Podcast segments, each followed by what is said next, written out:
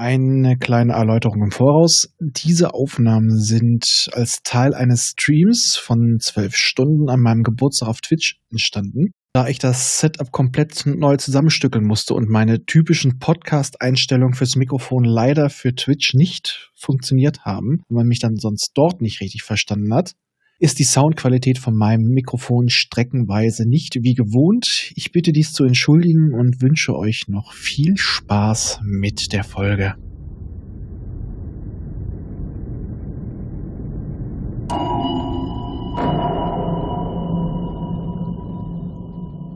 Dieser Podcast ist Teil des Podcast-Netzwerks dbpdw. Die besten Podcasts der Welt.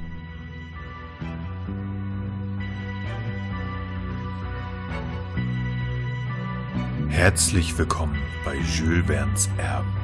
Science Fiction im Wandel der Zeit. Reist mit uns durch verschiedene Epochen, Geschichten, Fantasien, aber immer direkt in Richtung Zukunft.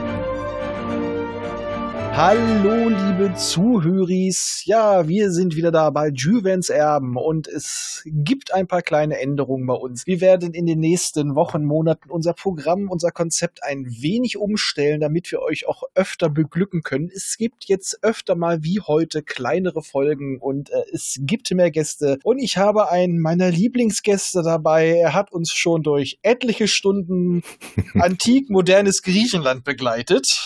Es ist mir ein inneres Blumenpflücken zu sagen, hallo Michael. hallo, freut mich wieder hier zu sein. Ja, mich auch, mich auch. Ihm haben wir diese legendäre Aufnahme von sechs Stunden, die aufnahmetechnisch noch viel länger dauerte und danach noch weiterging, gemacht. Ja. Oh, mit äh, legendären Auflösungserscheinungen des Hirns, aber heute. Heute kriegen wir das kürzer hin, glaube ich. Mal gucken. ich habe ehrlich gesagt nicht so viel vorbereitet. Ich mache das ich meiste aus der, vorbereitet, alles gut. Ich mache viel aus der kalten Hose, weil ich mich eh äh, aus anderen Gründen schon mit dem an der Macher beschäftigt habe. Ja, sehr gut. Wir werden heute mal nicht so groß auf die ja auf die Macher eingehen, weil äh, auf den grafischen Macher, den guten Herrn Möbius, will ich noch mal gesondert eingehen in einer ganz speziellen Folge. Aber wir besprechen heute ein, ein Trauma, eine bewusstseinserweiternde Erfahrung der Kindheit. Es geht um den wunderbaren, wunderbaren, ich sag mal doch eher Kunstfilm. Ja. Weil Kinderfilm ist das nicht. Es geht um Herrscher der Zeit, Le Maître du Temps, ein französisch-schweizerische, deutsche, ungarische Koproduktion aus dem Jahr 82. Es ist ein perfekter Jahrgang. Okay. Das erübrigt die Frage, wie alt du heute geworden bist. Richtig. Und ich bitte dich, regel mich ein bisschen runter. Äh, ich habe teilweise Echo. Ah, okay, warte. Dann muss ich, äh, dass ich jetzt hier den falschen drücke. So. Ist es jetzt besser? Ja. Perfekt. Ja, sehr gut. Okay. So, äh, der Film, wie gesagt, aus dem Jahr 82 hat eine Altersfreigabe als 6. Kann man so sehen und so sehen? Ja, ähm, ich habe da eben so ein kleines Experiment gestartet, ja. oder gestern vielmehr, und zwar, ähm, wir haben den Film ja, glaube ich, beide in derselben Sendung ursprünglich als Kinder gesehen. Ja, und dank dir weiß ich es jetzt auch. Äh, ich habe das gestern äh, wirklich so recherchiert und immer wenn ich was gefunden habe, ich habe gedacht, wann ist der denn ausgestrahlt worden? Weil ich wollte gerne wissen, wie alt ich war, als ich den gesehen habe. Ja. Und es stimmte alles nicht, was ich gefunden hatte. Ne? Da ja, war ich immer ja, entweder zu genau. jung oder zu alt. Und dann, und dann habe ich irgendwann gefunden, dass das damals in dem von Lisa Fitz und René Laloux, das ist der Regisseur des Films, äh, moderierten, in dem moderierten Sechsteiler Fürchterliche Freunde gekommen ist, ja. den der WDR produziert hat und der ist vom Dezember 87 bis Januar 88 auf dem ersten ausgestrahlt worden. Und darum weiß ich ganz genau, dass ich diesen Film, also in 20 Minuten Häppchen dann, mit neun Jahren und zwei bis drei Monaten geschaut habe. Und danach höre ich auf, danach lasse ich dich reden, weil meine Tochter gerade exakt so alt ist, wie ich damals alt war, habe ich den Film gestern äh, mit ihr dann zusammen nochmal geschaut und dann würde ich am Ende nochmal sagen, wie es bei ihr so angekommen ist. Ich hatte ein paar Sachen immer im Kopf. Das ist einmal diese Fahrt mit diesem sechsbeinigen Gefährt ganz am Anfang. Ja, ja ich auch, ich auch. Es, es war das rote Mikrofon und das Raumschiff, wo die dann immer sitzen. In meiner Erinnerung war es aber ein im Weltraum fliegender Cadillac. Ja, das passt ja wegen dieser Glaskuppel. Ja, ne? eben. Ich hatte das auch irgendwie als Serie abgespeichert. Dann hat mir ein Freund vor Jahren mal den Film mitgebracht und ich so, Aber das wie, ist du schon, wie du schon sagtest, das passte nicht. Und dann hast du mir gestern das mit äh, den fürchterlichen Freunden geschickt. Ähm, hat nichts zu tun mit den fünf Freunden, wäre aber auch interessant. Erstmal war es dann dieser kleine Vampir, den hatte ich sofort wieder im Kopf. Ja. Und dann war es dieser, dieser Film, der auch am Ende reingeschnitten wurde. Ja. Und da war sofort so, oh Gott, das habe ich alles gesehen. Bei mir war es auch bei diesem, also am besten erinnern oder richtig erinnern konnte ich mich nur an Herrscher der Zeit, aber jetzt, wo ich das in diesem Video nochmal gesehen hatte, dieser Film, der in China spielt, den habe ich definitiv gesehen. An den, den konnte ich mich nicht erinnern, aber dieser letzte, dieser, dieser Zeichenstil, ja. der ist so einprägsam. Wir werden das auch in die Shownotes packen, jetzt diesen kleinen Beitrag, der ist sehr schön. Und hier von Arzi Anouk schon, 92er Jahrgang Forever. Och du junges Huhn. aber was ich daran so krass finde, ich meine, das ist jetzt nicht unser Thema heute, darum sage ich es auch nur ganz kurz. Also wir haben ja jetzt beide nochmal so ein bisschen einen Querschnitt gehabt, was in dieser, in diesem Sechsteiler vom WDR produziert, da damals so gezeigt wurde, ne, ähm, dass René Laloux da selber mit persönlich bei jeder Sendung mit dabei war. Das ist ja schon krass irgendwie. Aber was die uns da damals im Kinderprogramm für krasse Filme gezeigt ja, haben, ne? Also das Hammer. Hammer. Manchmal doch ein bisschen verstörend sogar. Ja, also ich, ich sag jetzt nicht, was ich meine, du hast es ja selber gesehen, aber in diesem chinesischen Film, da waren mindestens zwei Szenen in der Zusammenfassung, die eigentlich zu krass für Kinder sind. So. Ja, auch ja. generell nicht zu verstehen und das passt ja. halt auch zu Die Herrscher der Zeit, weil ja. die Handlung, jetzt kommen wir mal drauf, von Herrscher der Zeit passt auf den Bierdeckel aber es ist trotzdem kein Inhaltslehrer und vor allem kein seichter Film. Nein. Weil, äh, wie gesagt, das Drehbuch ist von Jean Guiraud, auch bekannt als Möbius, ein ganz grandioser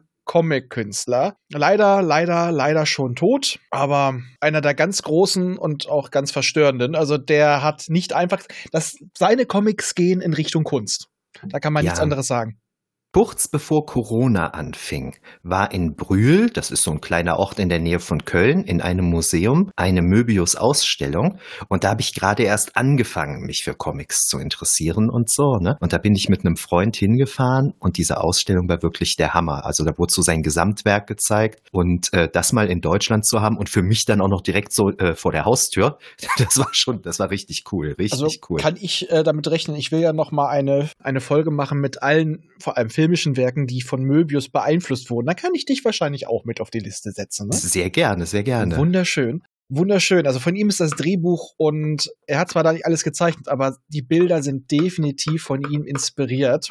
Und das ja. ist leider auch ein Nachteil, ja. weil seine Bilder haben zwar eine gewisse Dynamik, aber sie funktionieren als Standbilder. Und da merkt man dem Film etwas an. Also die Animationen waren den oft ziemlich tierisch wurscht. Ja. Der Stil wechselt.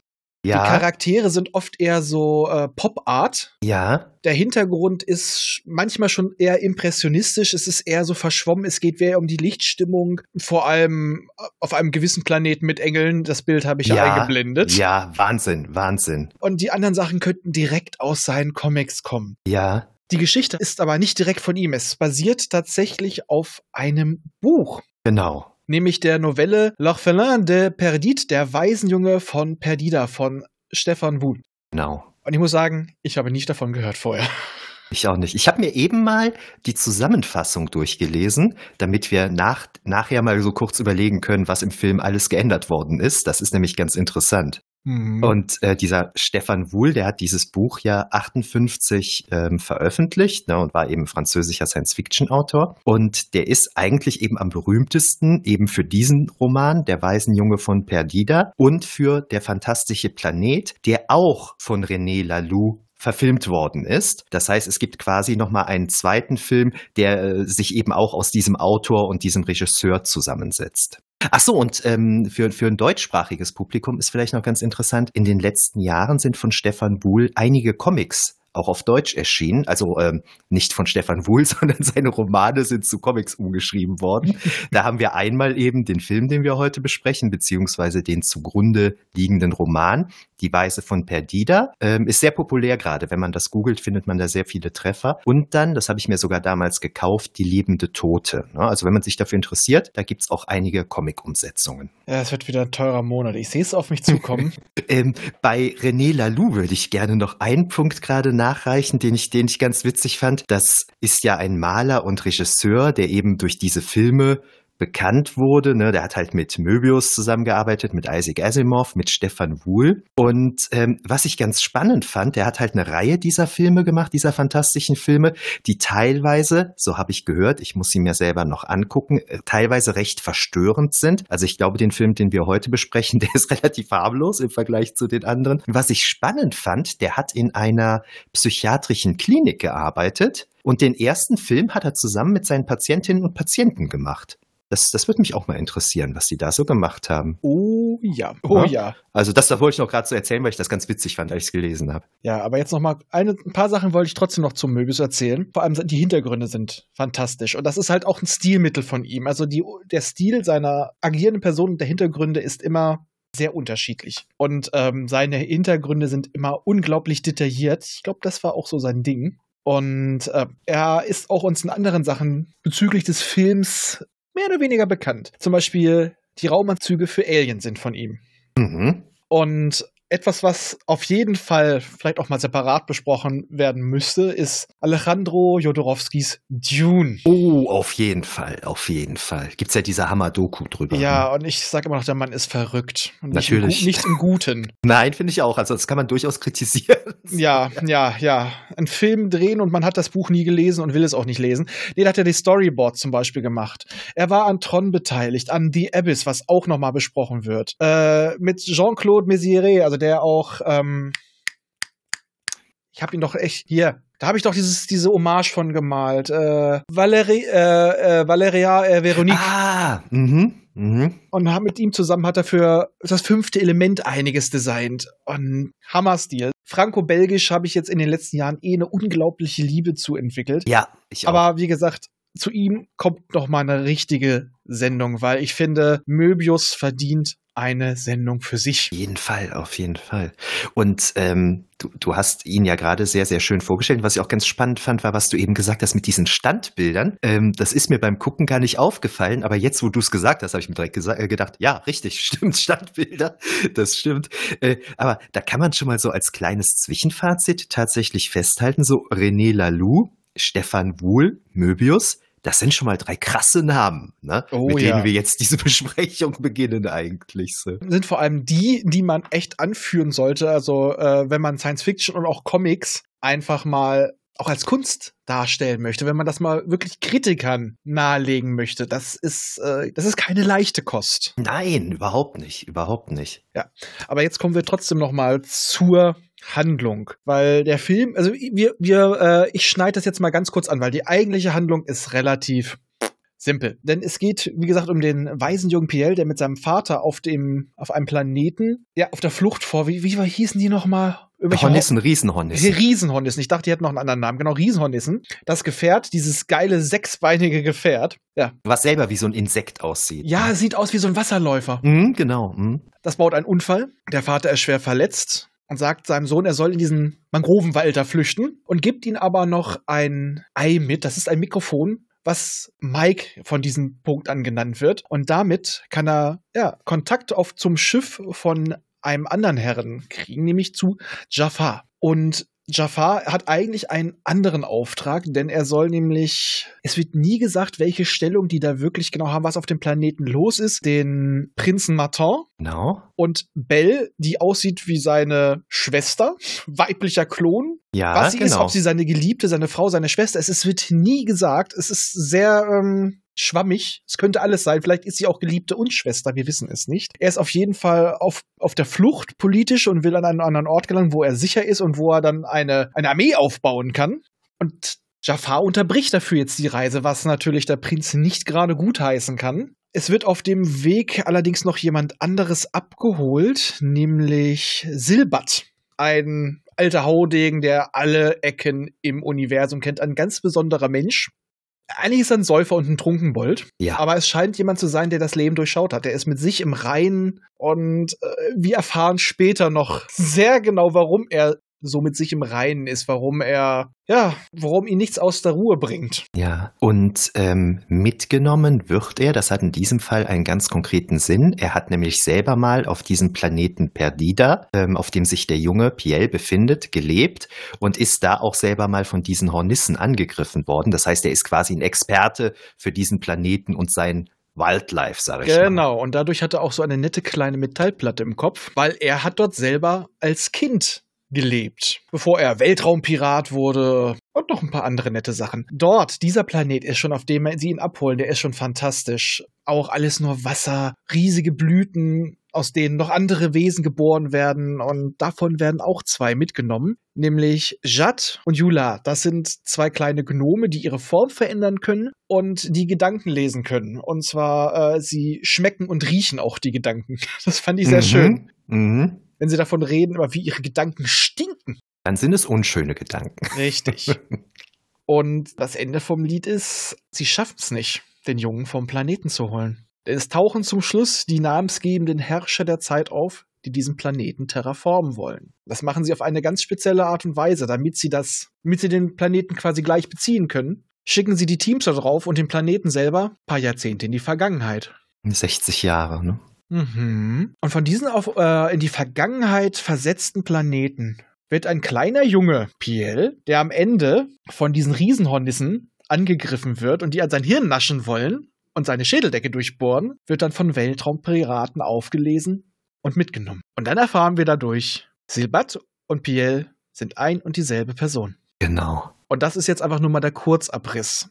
Und jetzt gehen wir mal ein bisschen ins Detail. Mhm. Weil ich muss einfach mal sagen, das Design des Planeten anfangs ist, ist, wunderschön. Wie gesagt, die Hintergründe, die Technik, das kann er auch immer gut. Die Animation, ja, der Vater ist schnell abgefrühstückt. Aber Piel, Piel äh, sieht halt wirklich aus wie so ein ja, wie ein Kind der 80er, viel zu große Hosen, Bollerböxe ja, an, stimmt. lange blonde Haare und er soll angeblich fünf Jahre alt sein. Ja da schien aber irgendwie jemand Kinder nicht verstanden zu haben, weil Piel verhält sich oft wie zwei. Ja, und er ist ja auch nicht in der Lage zu verstehen, was ein Mikrofon ist. Ja. Deshalb wird ihm ja gesagt, das wäre Mike und er versteht ja auch nicht, warum Mike in verschiedenen Stimmen mit ihm spricht. Ne? Und das genau, das versteht er ja noch nicht. Ne? Also so alt ist er nicht eigentlich. Ne? Ja, also geistig nicht. Nee, genau. Er versteht einiges, aber äh, er wirkt ja, sagen wir es einfach mal, naiv reicht auch schon nicht aus. Also wirklich ein bisschen unterbelichtet. Ja, redet für seine ihr, Größe. Arzi Anouk, redet ihr gerade von dem Film Möbius mit Jared Leto? Nein. das war auch Morbius. Aber Möbius, also ein Film über Möbius würde ich mir gerne angucken, auch mit Jared Leto, weil der Mann kann schauspielern, wenn er will. Ja, genau, das mit diesem Mikrofon, das ist halt auch irgendwie das Faszinierende. Es wird ihm ja verkauft immer als, ja, ich habe mehrere Stimmen, eine ist zu langweilig. Sie repräsentieren alle Aspekte meiner Persönlichkeit. Mhm, mh. Und da ist natürlich Jafar, der halt wirklich so, der, der ist fokussiert, der ist so der, ja, er ist ein Commander, ne? Ja er, er ist der Sergeant, er ist der Lieutenant, er ist der Captain. Dann haben wir halt Belle, die instant eine Beziehung zu diesem Jungen aufbaut. Sie ist, mhm. sie ist so das Herz, sie ist mütterlich. Und da haben wir halt auch noch Martin, der eigentlich jetzt nur seine Ziele im Kopf hat und auch nicht davor zurückschreckt, den Bengel in den Tod zu schicken. Ja, weil er es eben, ja, weil er es eben, weil er den Gedanken nicht mag, dass seine Ziele jetzt zeitlich verschoben werden müssen, nur um diesen Jungen zu retten dann. Ja, er ist unglaublich ich-bezogen und dann kann ich mir auch vorstellen, warum sie ihn auf seinem Heimatplaneten loswerden sollten. Also er ist wirklich, er ist, er ist egomane, äh, also es ist, der, der ist empathielos. Also eigentlich äh, erfüllt er schon so ein paar, ein paar Punkte für, dafür, dass er eigentlich ein Psychopath ist. Empathielos, er ist sehr erfolgsversessen, sehr ich-bezogen. Jedenfalls anfangs. Genau, anfangs, ja. Und das Ding ist, das ist diese Szene, wo ich ja sagte, er versucht ja, er schreckt auch vor Anführungsstrichen Mord nicht zurück. Alle sagen dem Kleinen, als er schlafen soll, halte dich von dem Wasser fern. Er lockt das Kind dorthin und sagt, nein, nein, das ist alles sicher, geh rein, aber ich kann nicht schwimmen. Du wirst treiben, du wirst treiben. Und Gott sei Dank tauchen halt die anderen auf, unter anderem halt Bell. Und äh, da kriegt, kriegt äh, Martin das erste Mal mehr als starken Gegenwind. Aber ich hätte den Mann eigentlich direkt irgendwo, ja, ich hätte den festgesetzt in seinem Quartier. Mhm. Ich glaube, sie schießen einen Bescheu äh, Betäubungsschuss auf ihn, ne? Ja. um ihn erstmal von dem Mikro wegzukriegen. Genau. Ja. Aber danach hat es nicht weiter Konsequenzen. Ja vorher entdeckt er ja auch noch so ein komisches Lebewesen. Das ist halt auch wieder das Krasse beim Stil. Manchmal ist der Stil sehr realistisch, sehr detailgetreu, ein bisschen abartig. Ja. Und manchmal so knubbelig. Äh, ja, gute hieß, Beschreibung. Wie ja. hieß dieses Tier nochmal? Äh, Loi? Das, das war nach, ja, genau, das wurde nach seinem äh, Geräusch, das es macht, benannt. Genau. Ne? Kling, kling, gloi, gloi, irgendwie sowas. Genau. Äh, kann man sich vorstellen wie eine Art Centaur, sehr mopsig. Mhm. mit einer sehr langen Nase, die aber hohl ist. Wer Nintendo kennt, Birdo. Birdo, bloß dass das Ding vorne länger ist. Und da schiebt es sich auch alles rein. ja. Und das ist dann halt auch, wo Silbat dann auch die Warnung gibt, ähm, ihr braucht keine Angst haben. Die Viecher sind treu doof, die sind nur nett und außen sind sie Vegetarier. Genau. Er kann keinen besseren Freund haben. Und er wirkt bei allem, was, was um, wenn es um den Jungen geht, so unglaublich ruhig. Ja, er weiß, was geschehen ist. Er kann sich dran erinnern. Er erfüllt die Prophezeiung. Er muss einfach nur das tun, woran er sich erinnert. Ja, dran erinnern kann er sich, glaube ich, nicht. Ne? Also ihm ist, glaube ich, nicht bewusst, dass er das ist, mit dem er das spricht. Also un un unterbewusst vielleicht. Ich glaube schon. Also so wie er auch, wie er immer reagiert. Also ich hatte das Gefühl, also für mich war das so, er weiß, dass er das, dass es das ist. Ah. Er ich wusste, das eher so unterbewusst. er wusste ähm, jetzt aufgefasst. vielleicht nicht, dass sein Leben dann endet. Ja. Aber ich hatte das Gefühl, er wusste es. Ähm, der hat ja. Weil er kann sich ja auch an seine Verwundung erinnern, Ja, genau, aber der kann sich an nichts vorher erinnern. sagt er. Sagt er, das stimmt. Ja. Also so, er, er ist einfach so der, er ist der Yoda, er weiß Bescheid. Er ist auch so groß wie Yoda. Das stimmt. Und wo du eben sagtest, der Junge sieht aus wie so ein typischer 80er Jahre äh, Junge. Ähm, Silbert hat ja auch so so ein Baseball-Cap auf so irgendwie und mit diesem Rauschebart, der geht auch gut als 80er Jahre durch so. Ja, auf jeden Fall. Das ist halt ein absoluter Lebemann, der auch dem Jungen das erste Mal Alkohol gibt. Ja, äh, nicht nur das, also der lässt ihn ja diese Früchte essen, die so eine geringe Menge Alkohol haben. Der singt ihm ja auch so ein Lied vor. Über ich sauf Säufer. die ganze Galaxis leer. Und so irgendwie, wo Jafar dann reinkommt, sagt, was singst du dir für Lieder vor? So. Äh, Anouk, das ist ein Film. Es ist ein Film. Ich habe gerade eine Frage aus dem Chat bekommen, ob es ein Comic ist. Nein, es ist tatsächlich ein Film. Herrscher der Zeit. Äh, läuft auch ab und zu mal auf Arte. Äh, ja, wo, wo waren wir jetzt? Ah ja. Ähm, ähm, ähm, bei, beim Alkohol und so weiter. Ach so, genau. Und da ist mir auch aufgefallen, äh, weil das natürlich in den 80ern produziert worden ist, da wird auch recht viel geraucht noch. Ne? Ja, Silbert raucht, der, der blöde Prinz raucht. Ne? Das, das ist schon ganz spannend. Also das fällt einem aus heutiger Sicht natürlich auf, weil das heute ja kaum noch gezeigt wird. ja, und auch Jafar. Unglaublich kernig. Er muss ja auch Ja. rauchen und trinken, aber hat ein Herz aus Gold. Aber da bei ihm, finde ich, fällt es auch ganz stark auf. Dieses, diese Zeichnungen funktionieren definitiv besser ohne Bewegung. Und die Animationen manchmal sind sie total plump und manchmal wirken sie so wie bei dem ersten Herr der Ringe Animationsfilm, Ja. über den man einfach über die Bewegbilder rübergezeichnet hat, was Mhm. Bei Animationsfilmen immer seltsam wirkt. Ja, da waren auch so ein paar Aufnahmen, da bewegte sich so ein Raumschiff und das ruckelte so richtig. Ja. Also das bewegt sich so ein paar Zentimeter, macht dann so einen Sprung und dann bewegt es sich wieder ein paar Zentimeter. Ja, und das ist manchmal auch wirklich so wie diese ganz alten, billigen Marvel-Animationsfilme. Wenn, äh, die, wenn die, die Figur gelaufen ist, wurde einfach ohne Animation der Frame, also das Bild immer nur ein paar Millimeter pro Sekunde zur Seite versetzt. Und so fliegen auch die Raumschiffe. ja, ja, genau, genau. Da wurde nicht, da wurden nicht extra Frames gemacht, da wurde einfach nur was verschoben. Und das sieht man leider sehr deutlich, vor allem im HD. Tut den Film aber keinen Abbruch. Nein, nein. Ich fand, wo du das gerade sagst, wie äh, Jafar gezeichnet ist, mich hat am, als Kind, das weiß ich noch, Belle beschäftigt. Einerseits, weil ich die in gewisser Hinsicht als schön wahrgenommen habe. Ne? Die wird ja auch so teilweise so dann doch auch so ein bisschen brustbetont gezeichnet und so Dinge. Geringfügig. Ja, geringfügig. Aber gleichzeitig hat die oft so ein ganz starres Gesicht wie so eine Statue oder so oder so Ja. eine Maske. Und ist ja dann auch recht weiß von der Hautfarbe her und fast schon androgen. Und Ja, sie ähm, sieht eigentlich aus wie Maton. ja, wie ihr Bruder im Prinzip. Und Ja, umgekehrt. Oder er hat ob sie auch Geschwister sind, wir so- wissen es nicht. Also, Also, ich, ich, ich, ich habe immer gedacht, es wären Geschwister. ja, ich auch, aber ähm, dann wirken sie auch manchmal wie Geliebte. Ja, da kommen wir gleich nochmal drauf zu sprechen, da will ich jetzt nicht spoilern. Nee, aber das hat, das hat mich als Kind total fasziniert, dieses, ja, wie soll ich das sagen, diese, diese unterschiedlichen Signale, die ich von dieser Frau bekommen habe, sage ich mal, also von der Art, wie sie gezeichnet ist. Sondern das hat mich, das hat mich fasziniert, aber gleichzeitig auch irritiert. Sie ist halt auch nicht sehr nicht nur sehr brustbetont, sie ist auch vor allem sehr stirnbetont. Ja, auch. Mhm. Aber sie hat generell genau wie Maton hat sie ja, so eine unglaubliche, sie hat was Aristokratisches an sich. Ja. Und auf dem Raumschiff, finde ich, wirkt ihre Haut und auch ihr Haar fast weiß. Mhm. Äh, wenn die auf dem Planeten sind, wirkt sie einfach nur blond und blass. Das ist mir halt noch so aufgefallen, dass sie wirklich äh, scheinbar, je nachdem, wo sie gerade ist, anders wieder wirkt. Vielleicht liegt es auch nur daran, wie das Material aufbereitet wurde, aber ja, ist möglich. Ähm, du, du hast eben schon mal diesen Palast von Silbert angesprochen, also dieses große Anwesen mitten im Wasser, auf, ja. in dem der lebt. Das ist ja auch irgendwie ganz cool gezeichnet. So, so von der Struktur her fast so ein bisschen was irgendwie wie eine Pyramide, aber dann doch ganz anders und so mitten im Wasser. Und jedenfalls, wenn die da sind bei ihm, dann springen die beiden ja auch erstmal schwimmend ins Wasser. Jafar und Bell und unter Wasser, ja, ich weiß nicht, was die da so genau machen, ne?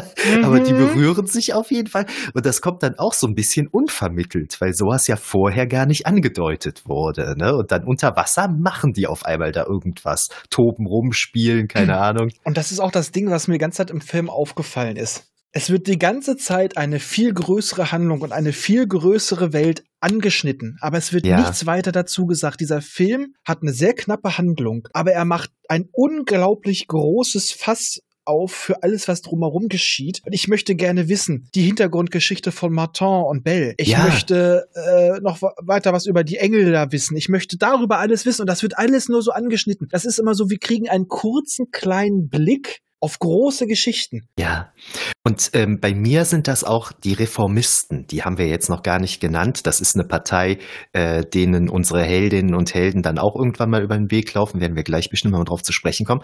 Da wird ja auch überhaupt nicht gesagt, wer sind die denn überhaupt? So, ne? Nur dieser Begriff Reformisten, der fängt dann halt im Kopf an zu arbeiten. Ne? Und das ist natürlich ein sehr cleveres Stilmittel, weil das dadurch für uns natürlich sowas total Mysteriöses ist und genau das bewirkt, was du gerade gesagt hast, wir wollen dann wissen, was ist das, ne? was verbirgt sich dahinter und wir haben dadurch natürlich die Illusion, dass diese Welt viel größer ist. Das war bei mir damals immer in den alten Star Wars Filmen, wenn da die Rede von den Klonkriegen war. Ja. Da wurde ja nie gesagt, was zur Hölle sind denn eigentlich die Klonkriege, ne? Aber dadurch, dass das eben nie gesagt wurde, hatte man so Kopfkino so, ne? Oh das, ja. Und das ist hier dann natürlich sehr ähnlich. Der Film gibt einfach unglaublich ungern Antworten. Ja.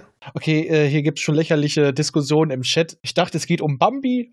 nee, König der Löwen. Ja. Ja, die Reformisten, die tauchen eigentlich nur zum Schluss auf, aber davor haben wir ja noch diesen Planet der Engel. Ja. Auf den ähm, Martin flüchtet, um dort Weltraumpiraten anzuheuern. Und ab da wird es psychedelisch. Total. Total. Also das ist dann wirklich Möbius in Reinkultur. Man sieht geschlechtslose, gesichtslose weiße Engel, die aussehen wie Statuen und scheinbar auch keinen eigenen Willen haben, weil sie werden alle gelenkt von etwas, was man eigentlich als den puren Gedanken bezeichnen könnte. Das war eine schöne Formulierung aus diesem Video, was wir da nämlich gesehen hatten. Ja, die ja. ich mir mal direkt. Und da entstehen so fantastische Bilder, die ähm, was mal beschreiben. Also, das ist an, an Größe, an Epicness ist das kaum zu überbieten. Das ist mit der musikalischen Untermalung irgendwelche ja. schlecht verstehbaren Gesänge oder eine Szene, da musste ich beim Ton direkt an, an Interstellar denken oder an, ähm, an 2001, weil man hört immer nur so ein anschwellendes oh. Ja. Und du siehst einfach nur so Licht über diesen Gang kommen und die, diese Sachen lassen sich Zeit und die mhm. zelebrieren das so richtig, weil ja. da sieht man, dass es sehr, sehr visuelle Filmemacher waren, weil da hatte jemand Ideen und ich glaube, die meisten Ideen waren tatsächlich auf diesem Planeten ja. und die mussten ausgelebt werden, weil diese, diese, dieser Teil der Geschichte funktioniert über weite Strecken komplett ohne Dialog.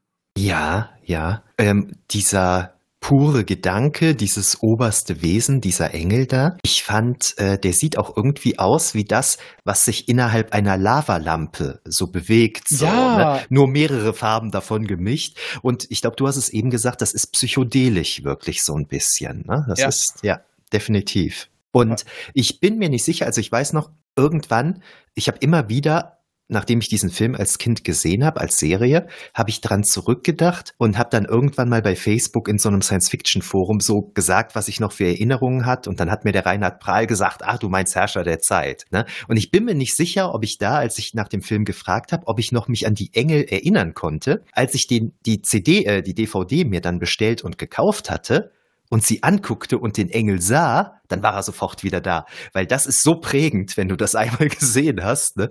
Das, das ist sofort wieder da, diese Erinnerung. Oh ja. Ja, und auf dem Planeten kriegt halt auch ähm, Martin seinen Arc, wo er dann Buße tun darf. Ja. Weil sie sollen jetzt auch zum Teil des Kollektivs werden. Sie sollen auch Frieden und Glück erfahren, allerdings ohne eigenen Willen. Und sie sollen jetzt in dem Geist aufgehen und ja, das, das geht alles ein bisschen schnell. Sie können ihn nur besiegen, wenn sie ihn mit Hass füttern. Sie müssen zum Hass werden. Ja, das sagst du gerade, das geht so ein bisschen schnell. Es ist eigentlich, es wirkt ein bisschen zu einfach irgendwie, ja, ne? Das ist es. Das wird immer nur so viel angerissen. Also du könntest aus so vielen kleinen Teilen, eigentlich sind das ganz viele Geschichten, die könntest, damit könntest du ganze Folgen füllen. Ja, und ja. die bleiben immer nur an der Oberfläche, was schade ist, aber sonst wäre dieser Film auch so lang. Und dann wäre er auch vielleicht nicht so faszinierend. Ja. Weil gerade dadurch, dass er so unbefriedigend wenig gibt, das macht einen ja so heiß drauf. Genau, genau. Was ich auch ganz spannend fand, jetzt muss ich sagen, ich glaube, der Gedanke ist mir gar nicht von selber gekommen, sondern Felo von Data sein Hals hatte das, glaube ich, mal gesagt oder mal so in den Raum geworfen. Äh, diese, diese, diese Engel, die sind ja alle so einheitlich, es darf keine Individualität geben und so, ne? Und der Film ist ja von 82. Was ist damit gemeint? Ist damit der Kommunismus gemeint oder so, ne? Also, ja, äh, ne? aber das war ganz ehrlich, das, nee, nicht bei Möbius, ich weiß nicht. Ja. Mhm. Könnte passt, man. Passt, könnte natürlich, man. passt natürlich genauso gut auf die Gleichschaltung im Nationalsozialismus. Ja, also ne? das Thema gab schon so oft. Ja. Also das ist immer der Verlust der Individualität. Ja. Ähm, ich meine auch gerade bei Franzosen, ne, Freiheit. Ja. Stimmt.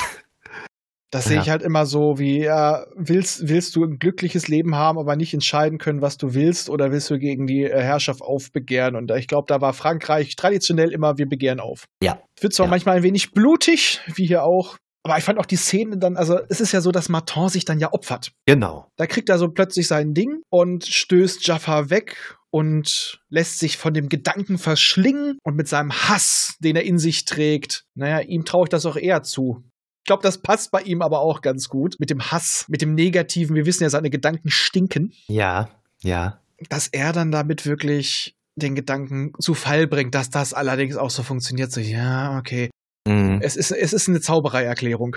Ja, ja, ja. Äh, es ist, das, Richtig. aber das passt halt auch wieder zu Möbius und Ja. Co. Aber ich fand auch die Szene beeindruckend, wie dann die Engel wieder zu ihren menschlichen Selbst wurden. Das sind ja alles Taugenichtse, das sind Diebe, das sind Saufboll, das sind alles Weltraumpiraten. Ja, genau. Ähm, ein, zwei Aliens sind irgendwie dabei. Und was ich witzig fand, da ist ein, es ist, glaube ich, ein Mensch, auch wenn er grüne Haut hat, der hat mich total an diesen, ähm, an diesen Freund von Ismael aus Moby Dick erinnert. Weißt du, diesen, diesen Walfänger, der ein American Native ist. Der sah ziemlich ähnlich aus. Würde mich nicht wundern, wenn der von dem inspiriert Du meinst worden ist. Creekweg? Genau, genau, genau, genau. Danke, den Namen hatte ich gerade nicht. Genau, an den hat er mich erinnert. Habe ich gar nicht dran gedacht. Aber es war halt auch keine leichte Rück Zurückverwandlung. Also die haben gelitten dabei. Und das ist halt auch wieder sowas für sechs Jahre. Ja. Also ich sage mal so, heutzutage sind wir deutlich gemäßigter, dass, dass man auch mal Kindern was zutraut, dass man auch, äh, naja, dass hier sowas wie Deadpool mit ab 16 läuft und nicht äh, geschnitten ist oder sowas. Ja. Aber manche Bilder waren da drin echt verstörend. Also ich sag mal, uns hat es ja auch irgendwo bekommen, wir haben nur eine leichte Macke. Ja. Aber so bei manchen Sachen dachte ich mal, würde ich mir das, würde ich das dem Kind antun? Ich wüsste es nicht. Es käme aufs Kind an. Ja, sag mal, und ähm, das habe ich mir auch gedacht, aber das ist ja schon gleich am Anfang des Filmes so, ne? Wenn der Vater ähm, von Piel, also Piels Vater, wenn der über Mikro dann mit Jafar redet und ihm sagt, Anna ist tot, damit ist ja dann wahrscheinlich die Mutter gemeint, ne? Also die ist ja dann den Hornissen scheinbar schon zum Opfer gefallen. Und dann haben die ja diesen Unfall. Und der Vater, der ist ja dann auch so blutverschmiert irgendwie, ne? Das heißt, Piel müsste eigentlich, wenn die Story jetzt ein bisschen realistischer wäre, äh, der müsste eigentlich total traumatisiert, verstört in den Wald gehen irgendwie. Vielleicht verhält er sich deswegen wie ein Kleinkind. Das, das kann sein. Wobei, ähm, ganz realistisch muss man sagen, ein Kind würde in dieser Situation nicht verstehen, dass es eine Gefahr ist, das Kind würde beim Vater bleiben wahrscheinlich. Na, aber es ist natürlich eine Geschichte hier. Insofern müssen wir uns da jetzt keine Gedanken drüber machen. Aber da habe ich mir auch gedacht, ne? also Mutter stirbt direkt mal und dann der Vater so blutüberströmt. Ne? Ja. Das ist schon heftig für einen kindlichen ja, Zuschauer. Bei, ne? bei Piel, äh, Entschuldigung, also da habe ich eigentlich nur drauf gewartet, dass der Vater sagt, das hier ist nur Ketchup und er glaubt es ihm. Ja, so in etwa, ja. Also so, so ungefähr auf dem Level tickt Piel mit seinen weißen Haaren. Der hatte schon immer weiße Haare. Er ist ein Arkonide. Ja, so sieht ja auch Maton aus. Und danach kommt dann halt kommen dann halt diese Space-Polizisten, wie, was waren sie nochmal? Die Reformisten. Die Reformisten, genau. Und die überlisten sie dann ja auch. Also, äh, man merkt schon, Jafar ist, naja, er ist kein Weltraumpirat, aber er ist wohl auch kein Freund dieser Konfirmisten. Ähm, er hilft halt den Piraten dann, an deren Schiff zu kommen. Genau. Das genau. geht auch wieder so schnell. Ja, genau, weil, ähm, wenn ich das richtig verstanden habe, suchen die ja eigentlich den Prinzen, den Prinz Martin, weil der denen den Staatsschatz stibitzt hat irgendwie. Und äh, die wollen ja eigentlich den Staatsschatz und diesen Prinzen haben, aber der Prinz ist ja jetzt tot und der Schatz ist auch weg mittlerweile. Ja, haben sie einfach über Bord geschossen. Ja, äh, genau, haben die Gnome über Bord geworfen und die haben ein Alien bei den Engeln befreit, das ein Gestaltwandler ist. Dieses Alien verwandelt sich dann in den Schatz, der gesucht wird, was auch witzig ist, ne? sich so in mehrere Gegenstände so zu verwandeln. Und die anderen Piraten etc., die befreit wurden, die spielen dann so, als wären sie gefangen und werden dann eben auch von den Reformisten abgeführt. Und dann soll sich dann, das wird nicht weiter gezeigt, aber die Idee ist dann, dass auf dem Schiff der Gestaltwandler sich natürlich dann wieder zurück in eine humanoide Gestalt verwandelt, seine Kumpels befreit und die dann das Schiff unter ihre Kontrolle bringen. Das ist so die Idee. Eine aber, was auch nur so angedeutet wird, nicht zu Ende erzählt. Das, das Schema, das sich durch den Film zieht. Aber auch wieder irgendwie cool. Also, du sagtest ja mit einer Botschaft. Ich glaube, die Botschaft, die eigentlich immer rübergebracht wird, politisch, sozial, die kommt über die beiden Kobolde. Ja. Weil die sind dann auch so über Geld. Daher, dass er, äh, dass er quasi Kommunismus kritisch wäre, kann man dann auch weniger sagen, weil er auch so dieses, diesen eigentlich westlichen Weg dort kritisiert damit. Wenn sie immer sagen, ja, das Geld, hm, das Gold, ja, sie haben das, weil es schön aussieht, die haben damit dann den Raum geschmückt. Sie können gar nicht verstehen, Stimmt. was sie damit machen wollen und mhm Sie haben dabei nur stinkende Gedanken. Ja. Da, die beiden, die sind eigentlich immer diejenigen, die die äh, von außen die Kritik äußern, die den Spiegel vorhalten. Ja, genau. Die führen bei Kindern quasi zu einer Selbstreflexion, dass man eben über diese Genome, über die Schatten der Menschen nachdenkt. Vor ne? allem, sie genau. sind ja halt auch wie Kinder und denken die sind wie kindlich. Kinder. Mhm, und genau. daher, und sie sind niedlich und das ist natürlich das, worum, womit man Kinder dann auch cashen kann. Genau. Das sind im Prinzip so die Comic Reliefs, so, ne, die, die, die, die Kinder dann doch wieder einholen, wenn die anderen Szenen vielleicht ein bisschen zu, äh, zu verstörend gewesen sind. Aber ich finde sind, sie im Gegensatz zu den meisten Comic Reliefs empfinde ich sie nicht lächerlich. Nee, nee, die sind nicht lächerlich. Die nein, sind nein. wirklich eher, ähm, was hast du gerade gesagt? Süß hast du, glaube ich, ja, gesagt. Sie haben so ne? eine, sie haben eine gewisse Naivität. Sie sind ja. aber, aber nicht im negativen Sinne, nee. sondern sie äh, sind unverdorben, so. Genau, genau, genau, genau. Das sind Würde gänzlich so ja. unverdorbene Wesen. Ja, genau. Und danach geht's halt eigentlich direkt zum Planeten und dann tauchen die Herrscher der Zeit auf in riesigen Schiffen. Und über die Herrscher der Zeit wird auch nichts gesagt. Wir sehen nur einen davon. Eine grüne, grob, also grün leuchtende, grob humanoide Gestalt, die vielleicht eine Kutte trägt, vielleicht auch nicht, gehört zum Körper. Wir sehen es nicht. Irgendwie mit so einem Rüssel, ne? Ja. Irgendwie. Ja, es. Man weiß es aber auch nicht. Ist das, ist das Kleidung? Ist er selber? Ist es das selber? Es ist es gibt dann nur wieder so sphärische Musik und man sieht es aus der Entfernung. Es bleibt mythisch. Man muss ja. sich das alles selbst zusammendenken.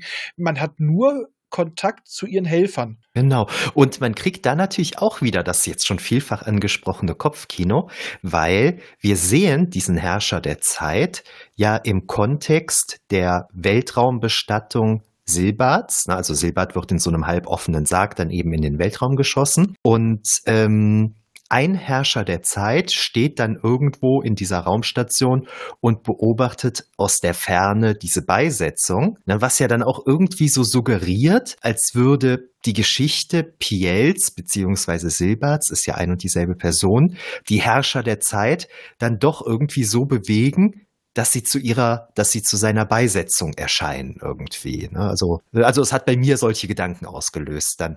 Ja, ich hatte da so den Gedanken, äh, die Herrscher der Zeit nehmen die Zeit vielleicht auch etwas anders wahr. Da ist jetzt wieder so der Gedanke an unsere Arrival-Folge, an äh, die Geschichte deines Lebens. Ja. Dass sie die Zeit vielleicht auch anders wahrnehmen. Ja. Und sich deswegen auch bewusst waren, dass Piel und er die gleiche Person sind, weil sie vielleicht ja die, die Zeit als Ganzes wahrnehmen, nicht als linear, sondern ja komplett ja. als alles auf einmal geschehend. Das kann gut sein. Das ist ja, wir haben das eben einfach nur so gesagt, das ist ja eigentlich auch so ein total witziger Gedanke, ne? Einen Planeten schneller zu kolonisieren, indem du ihn quasi in die Vergangenheit schickst und dann da schon in die Wege leitest, was du halt vorhast, ne? um dann eben in der Gegenwart ein paar Jahre gespart zu haben. So irgendwie ist ja die Grundidee dieser Kolonisation. Ne? Das ist, das ist schon interessant irgendwie, finde ich. Aber da, da, da ist es wieder, wo sich das für mich beißt. Also ja. entweder hast du das, äh, hast du das mit mehreren Universen, weil im Endeffekt entweder ist der Planet schon kolonisiert, wenn sie dann ja ankommen, und da sind ja schon Leute drauf, ne? Ja. Aber dann würden sie ja einen bereits kolonisierten Planeten nochmal in die Vergangenheit schicken. Ja, richtig, richtig. Und das funktioniert nicht, ähm, weil der Planet müsste dann ja weiter altern. Weil der Planet mhm. ja als Ganzes zurückgeschickt wird. Mhm. Daher äh, wäre es eigentlich sinniger gewesen, nur die äh, die, die, die anderen Leute zurück in die Vergangenheit zu schicken und dann können sie es direkt annehmen. Genau, genau. Aber dann hätte er auch schon, dann, dann würde es auch passen, dass auch Piel mit seinem Vater da schon da war, weil die das einfach in der Vergangenheit schon gemacht haben. Genau. Aber es ist ja so, dass Piel ja auch in die Vergangenheit geschickt wurde. Daher, okay, man könnte es jetzt so gerade biegen, dass sie äh, die da runtergeschickt haben und sie haben dort eine Art Gezeitenfeld erschaffen. Also im Endeffekt, mh, hm, ja, sie haben sich ein bisschen um, man hat sich da gerne um eine Erklärung gedrückt. Genau, das, das, genau das, was du gerade sagst, das ist nämlich wirklich die Frage. Sind Piel und seine Eltern sozusagen als Einsiedler mehr oder weniger alleine auf diesem Planeten? Die suchen ja nicht Hilfe bei anderen Siedlern, als sie angegriffen werden von den Hornissen, sondern bei Jafar, der sich sonst wo im Weltraum befindet. Ne? Das ist ja jetzt nicht die erste Anlaufstelle. Ne? Ja. Wenn bei dir, wenn du, keine Ahnung, in der Dusche ausrutschst, ausrutschst, dir das Bein brichst, dich nicht bewegen kann, du rufst ja nicht deinen Kumpel in Amerika an, damit der dir hilft. Ne? Du rufst ja irgendwen in deinem Ort an dann. So, ja. ne? Und ähm, das ist natürlich dann auch die Frage. Und äh, die Herrscher der Zeit, kolonisieren die den Planeten einfach, obwohl da gerade schon eine Handvoll Menschen lebt und so? Ja, alles so Fragen, die nicht beantwortet werden. Aber ich gebe dir mal einen kleinen Spo Spoiler. Ich werde gleich etwas zur Romanvorlage erzählen. Sehr das schön. macht das alles noch komplizierter. Ah, ich, ich liebe Sachen mit Zeitreisen-Thematik. Das gibt immer Kopfschmerzen. Genau. Wie gesagt, hört, hört euch die äh, Geschichte von uns zu, äh, zu Arrival an. Ich werde es auch noch mal verlinken. Oder ich hau mal, Moment, ich hau mal kurz den Link in den Chat, weil äh, den Hörern brauche ich die ja nicht verlinken. Während du das gerade in den Chat haust, diese, diese Reformisten, die haben mich sowohl damals als auch heute optisch äh, irgendwie beeindruckt. Ne? Die haben, ich weiß gar nicht, wie ich das beschreiben soll. Die haben ja so so so komische Brillen auf, ne, so schwarze Brillen, durch die man die Augen nicht so richtig sieht. Und der eine hat so einen krassen Bart oder so. Und das sind für mich so keine Ahnung. Ähm, auf die Spitze getriebene Bürokraten oder irgendwie sowas. Ja, also, ja, passt. Ne, die haben mich sowohl als Kind als auch jetzt noch mal so echt beeindruckt von ihrem Äußeren. Die, her, so. die haben Tacker geladen. Ja. Sie fliegen auf gigantischen äh, Loch Lochordnern. Ja. Ich weiß auch nicht. Also, ja, es, es wirkt schon, ja, sie wirken wirklich für Bürokraten, stimmt. Und eine Sache ähm, ist mir jetzt auch nochmal jetzt, äh, als ich den Film gestern geschaut habe, glaube ich, zum ersten Mal so richtig bewusst geworden. Du hattest das eben im Prinzip ja schon gesagt. Unsere Heldinnen und Helden im Raumschiff, äh, die sind für die Rettung Tiels ja fast gar nicht notwendig eigentlich. Ne? Die sind notwendig, um ihm über das Mikrofon, über Mike auf die Idee zu bringen, sich im Wald zu verstecken und so Sachen. Ne? Also die geben dem schon wichtige Überlebenstipps und so. Aber das war es ja dann auch schon. Gerettet wird der Junge ja nur, weil zufällig dieser Weltraumpirat ja, da vorbeikommt. Ja, aber sie sind trotzdem so, ne? wichtig dafür, dass Piel äh, weiter existiert und die das Zeitschleife stimmt. geschlossen wird. Das stimmt, dafür weil, sind die wichtig. Weil richtig. ohne die wären die Weltraumpiraten nicht da. Hast recht, genau, genau. Die Weltraumpiraten, das ist ja auch ganz witzig, äh, wie, wie sagt der? Äh, ja, der Planet ist auf einmal vor ihm erschienen ne? und der konnte sich ja auch gar nicht erklären, wo der Planet auf einmal herkommt. So, ne? Na nu? Müsste der nicht woanders sein? Aber der, Witz, der, der, der Witz ja. ist da, der, in der Vergangenheit müsste der Planet ja auch irgendwo gewesen sein. Gibt es dann zwei Planeten? Ja, ja, ja. Ja, ja, genau. Das ist irgendwie, der, der ist dann vielleicht auf seiner Umlaufbahn an anderer Stelle also gewesen daher, oder so, ne? Ja, eben, dann wäre es dann zwei auf der Umlaufbahn, würde ja, trotzdem stimmt, Chaos stimmt. bedeuten. Hast du recht, ja. Aber es würde eigentlich also wirklich nur funktionieren, wenn nur die Kolonisten in die Vergangenheit geschickt werden würden. Ansonsten geht das nicht. Mhm. Sonst, ansonsten wäre das äh, brutaler Shit.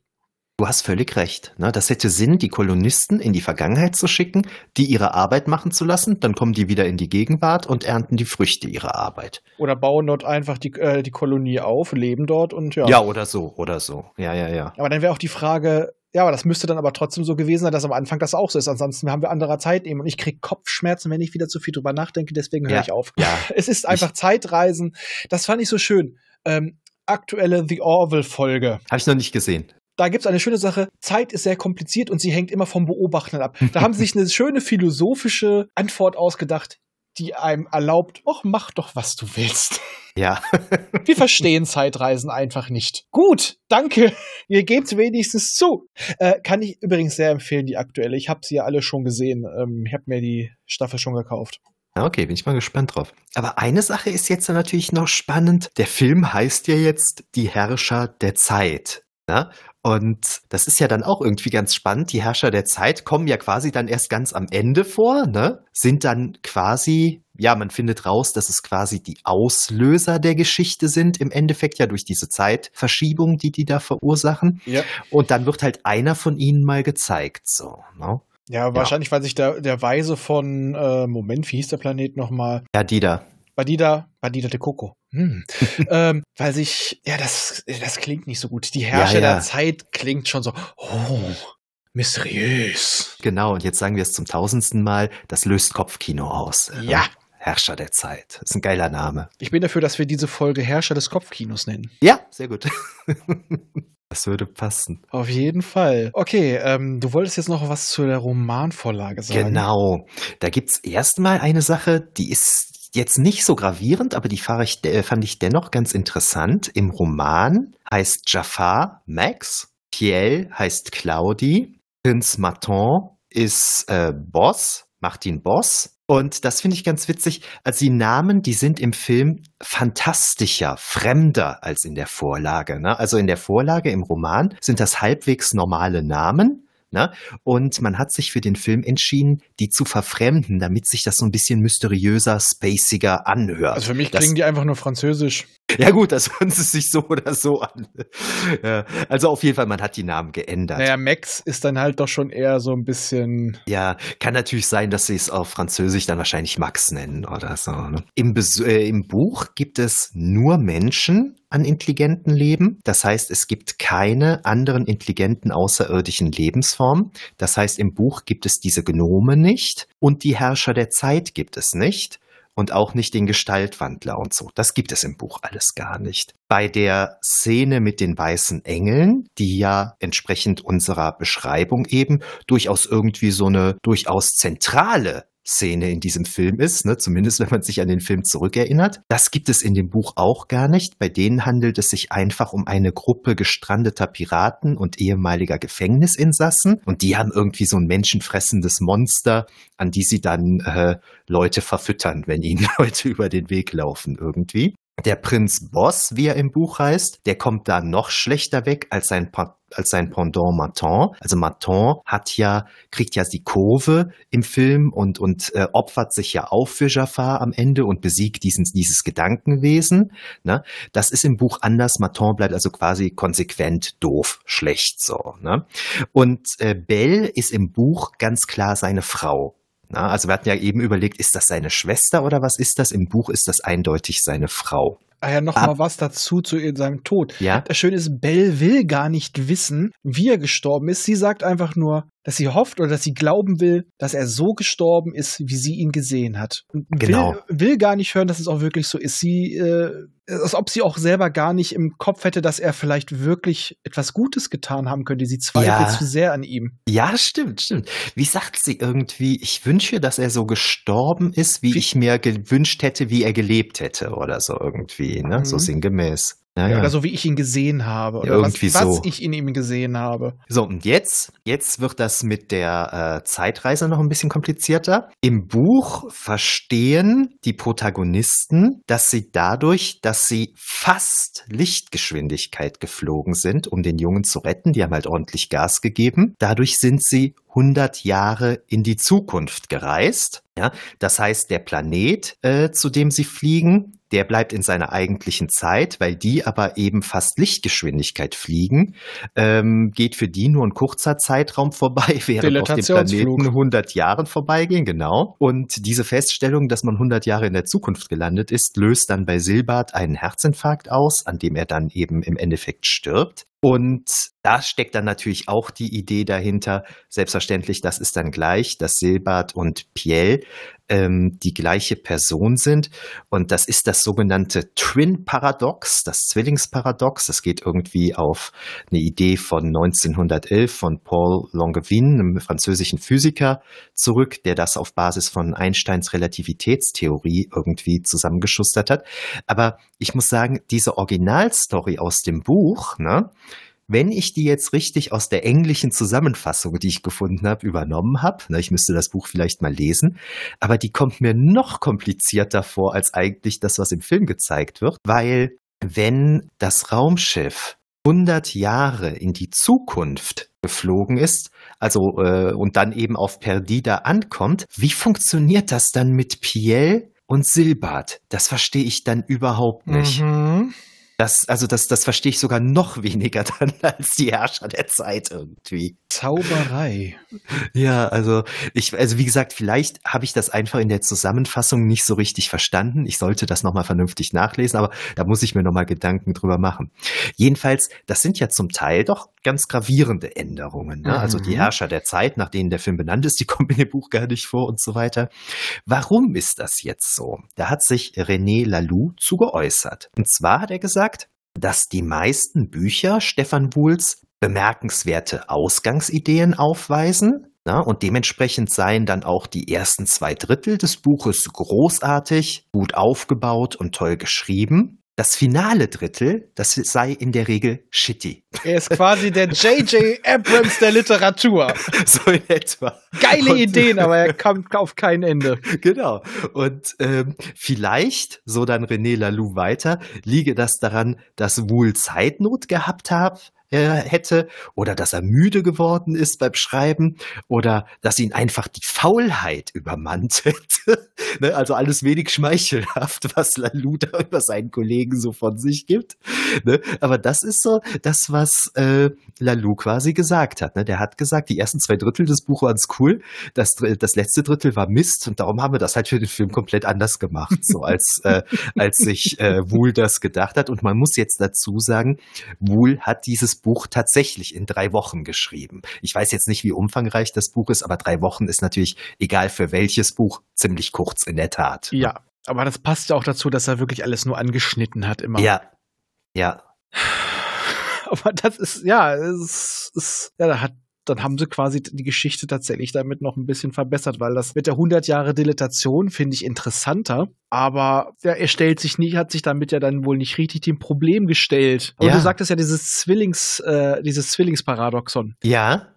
Äh, das wird ja auch sehr, sehr gerne verwendet, auch in sehr bekannten Filmen. Ja. Ich sage nur, zurück in die Zukunft. Ja, genau. Futurama. Ja.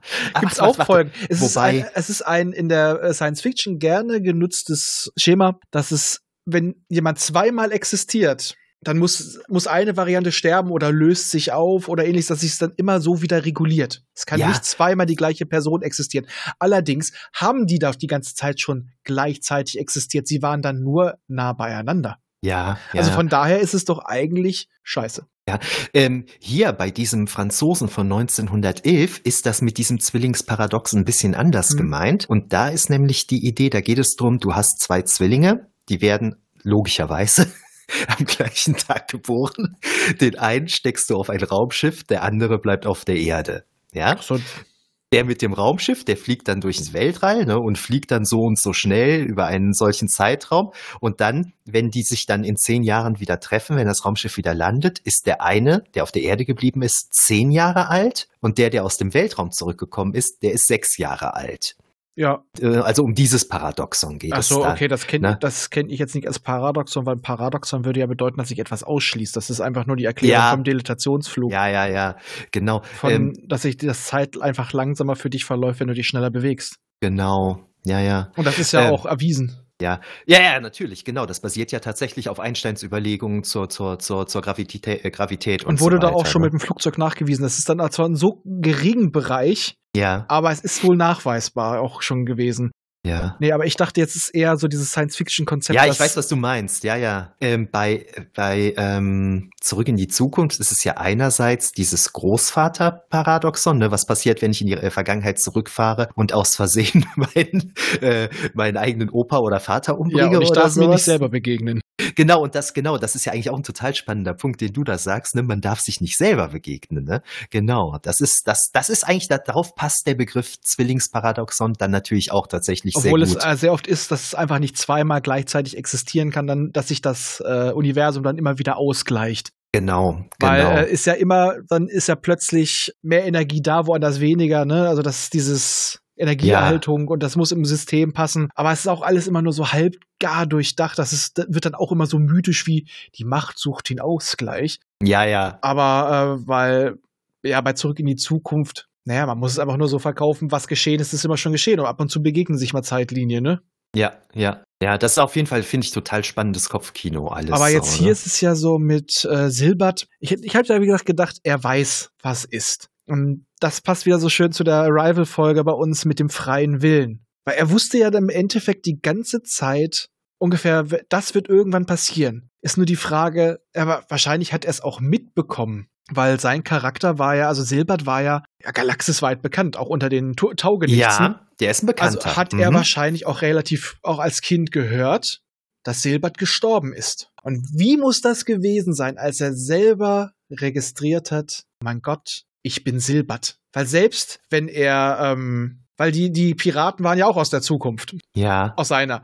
Also jetzt, also aus unserer Gegenwart, aber für ihn dann Zukunft. Ja. Wie muss das für ihn gewesen sein? Irgendwann, auch selbst wenn er sich an den Rest davor nicht mehr erinnern konnte, er muss doch dann irgendwann gepeilt haben, oh mein Gott, ich bin diese Person. Was stellt das mit dir an? Du ja. weißt, im Endeffekt ist es alles schon vorherbestimmt. Und dann ist wieder immer Frage mit dem, äh, mit dem freien Willen. Und äh, ich habe ja wie zum Beispiel dann auch die Protagonistin in ähm, die Geschichte deines Lebens, also da noch deutlicher als im Film, äh, die sich damit abgefunden hat und das sagt, ja, das ist halt so. Es ist, ich, ich, ich, ich treffe ja immer noch meine Entscheidung, aber ich treffe sie, weil ich sie schon immer getroffen habe. Aber was ändert ja für mich nichts. Ja. Freie, so dieses freie Willen ist im Endeffekt nur ein Konstrukt, was, unseren, was unser Hirn beruhigt. Es ist doch scheißegal. Mhm. Solange es dir von außen nicht aufgezwungen wird, also dass es nicht gegen deinen Willen geschieht, weil das ist dein Wille, weil es dein Wille schon immer gewesen ist und jetzt wird es einfach wieder ein bisschen kryptisch. Das, deswegen hatte ich auch das Gefühl, dass er so ein ausgeglichener Typ ist. Der, das ist ja so, Silbert ist jemand, der in sich ruht. Ja, wobei weil er, die, weil er einfach schon weiß, alles läuft so, wie es laufen soll. Wobei die beiden Gnome an einer Stelle sagen, dass er von einer tiefen Traurigkeit auch durchdrungen ist. Und da könnte ich mir vorstellen, dass das so, also er weiß ja nicht, was vor dem Angriff der Hornissen gewesen ist. Ne, der leidet ja unter Gedächtnisverlust dann. Aber dass da unterbewusst bewusst dann doch eben noch so dieses Trauma irgendwo ist, dass er weiß, dass seine Eltern da eben im Rahmen dieses Hornissenangriffs irgendwie gestorben sind. Ja, und dass sind, er so. auch weiß, dass er stirbt. Oder dass ja. er auch, ähm, ja, diese Traurigkeit war ja wohl auch schon vorher da, ja, aber ja, im Endeffekt, er weiß, dass er gewisse Freunde nie wiedersehen wird. Er weiß aber, er, einerseits weiß er, es wird alles so geschehen, wie es ist. Es ist beruhigend, allerdings weiß er halt auch, es wird enden. Und ja. Ja, also eigentlich ist Silbert so die vielschichtigste Figur und da würde man gerne mehr wissen. Aber das, ich denke halt auch, wenn du da von dem mehr erfahren würdest, es würde wieder entzaubern. Ja, ja, das wird wieder Sachen kaputt machen, auf jeden so Fall. So macht es einfach viel mehr Spaß, darüber zu, dis äh, zu diskutieren. Und Silbert ist so ein schöner Charakter und er ist auch einfach der sympathischste von allen. Ja, finde ich auch, finde ich auch. Was bei mir bei diesem Film noch ähm, sehr zur Atmosphäre beigetragen hat, das waren dann jetzt logischerweise in der deutschen Version dann tatsächlich auch die Synchronsprecher. Äh, die, die fand ich richtig cool. Also die fand ich teilweise so cool, dass ich sie teilweise mal nachgeschlagen hatte, weil das wirklich oft so Stimmen waren, wo man so denkt, Mensch, das kennst du doch ja. irgendwie. Ne? Da ist zum Beispiel ja Manfred Lehmann dabei, ne, den wir ja als Bruce Willis, Dolph Lundgren, Kurt Russell oder Gerard Depardieu ja. oder so kennen. Ne? Frank Laubrecht, Kevin Costner, Pierce Brosnan, Al Pacino spricht der. Oder um den letzten zu nennen, Arnold Marquis, ne, der spricht John Wayne, Humphrey Bogart, Robert Mitchums, Bud, Bud Spencer. Als Bud Spencer habe ich ihn nämlich auch gehört dann. James Kirvin und Kirk Douglas oder äh, um mal auch noch eine Frau zu nennen, Madeleine Stolz, die kennen wir als Lynn Tanner und Roseannes Schwester Jackie und das fand ich auch alles ganz cool, so diese diese diese Stimmen, die ich aus den 80ern so kenne, so Ja, Sil Silbert ist mir sofort ins Ohr gekommen. Ne? Das ist, das ist wirklich schön. Das ist schön. Weißt du, wer ich. Silbert ist? Äh, nee, weiß ich jetzt gar nicht mehr welcher davon. Äh, äh, Silbert ist natürlich, der Sprecher heißt Friedrich Bauschulte und der hat zum Beispiel Hammond in Jurassic Park gesprochen. Ah, okay, okay. Dieses väterlich, großväterliche, dieses gütige. Ja, ja, ja. Stimmt, stimmt. Und einer von den Piraten, ne, äh, der ursprünglich ein Engel war, einer von diesen Piraten, da habe ich gedacht, das ist doch die Stimme von Benjamin Blümchen. Ne? Ich habe es dann irgendwie recherchiert, ich kann es nicht beweisen, ich habe es nicht gefunden. Aber so ganz, ganz, ganz viele Stimmen, die mich auch so von der Art zu reden, so an die, an die He-Man-Hörspiele der 80er Jahre erinnert haben und so. Fand ich ganz toll, ganz toll. Ja, da sind schon einige dabei. Also auch, äh, wie gesagt, meine ich, kennt man alle. Wenn man in der Zeit aufgewachsen ja. ist, diese Stimmen. Ja. Und das sind auch alles große, gute Sprecher. Da sieht man auch schon, Fall. da wurde nicht gespart. Nee, auf jeden Fall jeden Fall. Und ähm, um mal beim Ton zu bleiben, bei den Stimmen, es ist ja auch ein großartiger Soundtrack. Ne? Also so richtig zum Tragen kommt der ja eigentlich erst am Ende bei der Beisetzung. Wenn man die DVD hat, dann dudelt das auch die ganze Zeit im, im, im, Menü der DVD. Ja. Ne? Aber diesen Soundtrack, den fand ich auch echt gut. Den finde ich immer noch gut. Der hat was, ja. oder der passt. Oh ja, was ich leider finde, die Ausstattung der DVD ist echt scheiße. Ja. Auch das Menü ist schon so hässlich gemacht eigentlich. Es ist auch nicht so sonderlich viel dabei. Ne? Nee, es sind ein nee. paar Konzeptzeichnungen von Möbius dabei, ja. aber auch relativ wenige. Ne? Der Witz ist, äh, ich habe immer, wenn ich diese Szene sehe, äh, wie dieses Gefährt über den, den, ich sag mal, den Salzsee fährt. Ja. Der Wasserläufer. Ja. Da habe ich immer die Titelmelodie, dieses von, von, ähm, wie heißt er nochmal? Von Captain Future im Ohr. Ah, ja, ja, ja, das, ja. Das würde da in dem Moment so reinpassen. Ich, es fiel mir nur gerade ein, weil ich das Bild auch gerade offen habe von diesem Gefährt. Und da habe ich immer das im Kopf. Dieses, diesen, diesen klassischen schon, dieses na, na, Ja, ja, stimmt. Na, na, na, na, na, na, na, na, na. Äh, auch einfach mal sehr zu empfehlen, holt euch mal die Bücher zu Captain Future. Okay. Schon einige Unterschiede, vor allem im Charakter von Captain Future und einige andere Leute. So die grob passt die Handlung schon in der, äh, in der Zeichentrickserie, auch wenn vieles zerschnitten wurde, neu zusammengeschnitten, falsche Reihenfolge, mhm, aber mhm. ähm, die Bücher sind tatsächlich nicht schlecht. Ja, okay. Du hattest ja eben schon ein paar Mal so den Zeichenstil und sowas angesprochen. Mhm. Und da fand ich manche Sachen wirklich großartig, haben ja über vieles schon gesprochen. Ähm, ich fand auch diesen Wald ganz interessant, in dem sich Piel dann versteckt. Der hat mich so an Arterien und Blutbahnen irgendwie erinnert, so auch so total skurril. Aber diese Tiere und auch die Gnome, dieser, dieser klumpige, dieser plumpe Stil, das ist so etwas, das gefällt mir eigentlich gar nicht. Na, andere Sachen haben mir sehr gut gefallen. Und du hast am Anfang mal dieses Raumschiff mit einem Cabrio verglichen. Ne? Ja. Und da habe ich gesagt, ja, ja, klar, mit dieser Glaskuppel. Und die haben da ja also eine riesige Glaskuppel und der, unter der sie sich sozusagen dann frei so im Raum bewegen. Und da dachte ich jetzt, als ich den Film gestern noch mal angeschaut habe, oh, wie gefährlich. So, man ist doch total angreifbar oder und vor so, wenn allem passen die Proportionen so. nicht. Wenn du siehst, wo ja. sie sonst im äh, Schiff rumlaufen, wie groß das ist, und dann siehst du diese diese Kuppel und wen sie da drin stehen, wie klein die eigentlich ist. Das passt nicht. Also entweder äh, verfügt das Schiff über Time Lord Technologien, ist innen größer als außen. Ja. Aber äh, das ist irgendwie noch so. Es gibt so ein schönes Meme über Konzeptzeichnung für Science Fiction. So in, heute, ja, und ich muss noch das irgendwo einbringen und würde das passen, würden wir sowas bauen. Und in den, das ist so wie in den 50ern, 60ern so. Äh, scheiß drauf, ich bin kein Ingenieur, das ist Magie. ich mache mir doch kei keine Gedanken, ob das funktionieren kann. Das muss nur cool aussehen. Das muss nur gut aussehen, ja, ja. Und so ist es hier auch. Also äh, bei dem Wald hatte ich eher was anderes im Kopf. Das wirkt irgendwie wie teilweise wie vermodertes Holz von außen oder ja. Äh, ich habe manchmal an Krebs gedacht. Ich kann es nicht anders sagen. Es ist so so faserig und, ähm, ja, ja. Von innen sieht's wieder anders aus, aber von draußen sieht es echt aus wie Pulled Pork. Ja. ja wie Pulled ja, Pork, ja. Adern, also auf jeden Fall sehr organisches Gewebe, aber was abstirbt, was schon, ja. was stirbt und zersplittert. Irgendwie fremd, ne? Also wirklich gut, gut gemacht, so, ne? Also man glaubt, das ist ein anderer Planet. Ja, aber ne? es ist halt auch wieder das, was Möbius auch macht, fantastische Hintergründe, aber die, mhm. äh, die Figuren, hm, ja. Die sind immer so ein bisschen ähm, schlichter ich will nicht ja. sagen schlechter, sie sind schlichter gehalten, klarer und seine Hintergründe sind sehr äh, mit weichen Farbübergängen und ja, ja. einfach ähm, ja, realistischer schon. Stimmt. Ach, und da fällt mir gerade ein, wo ich gerade gesagt habe, dass mir die Tiere nicht gefallen haben. Ähm, eines dieser Tiere freund, freundet sich ja mit Piel an ja. und dann reitet er ja auf diesem Tier und dann reiten die ja zusammen in diese Höhle und da ist ja dann irgendwie so ein ein Schlingenwesen, so mit Tentakeln und so. Ja. Das schnappt sich dieses Reittier ja dann ne, und tötet das und frisst das offensichtlich, weil man halt direkt danach das Skelett dieses Tieres sieht. Ja, und das so, Schöne ist auch noch, Piel hat ihn da reingeschickt, obwohl er es nicht wollte. Ja, ja, genau, genau. Der hat das Nächstes gewittert Trauma. irgendwie so. Und da habe ich auch gedacht, ne, auch was für eine krasse Szene. Ne? Da siehst du da dieses Skelett ähm, dieses Tieres. Und das war nämlich genau das, wie meine Tochter gestern auch reagiert hatte. Der hat der Film grundsätzlich gut gefallen, ne? hatte schon Spaß, den zu gucken. Ende, das Ende hat sie nicht verstanden. Überraschung, wie ich damals auch, musste sie es sich von ihrem Vater erklären lassen. Nee, aber vor allen Dingen hat ihr nicht gefallen, wie viele Leute in dem, in dem Film sterben. Ne? Das, das, das fand sie nicht gut. Das mag sie grundsätzlich nicht so irgendwie. Ne?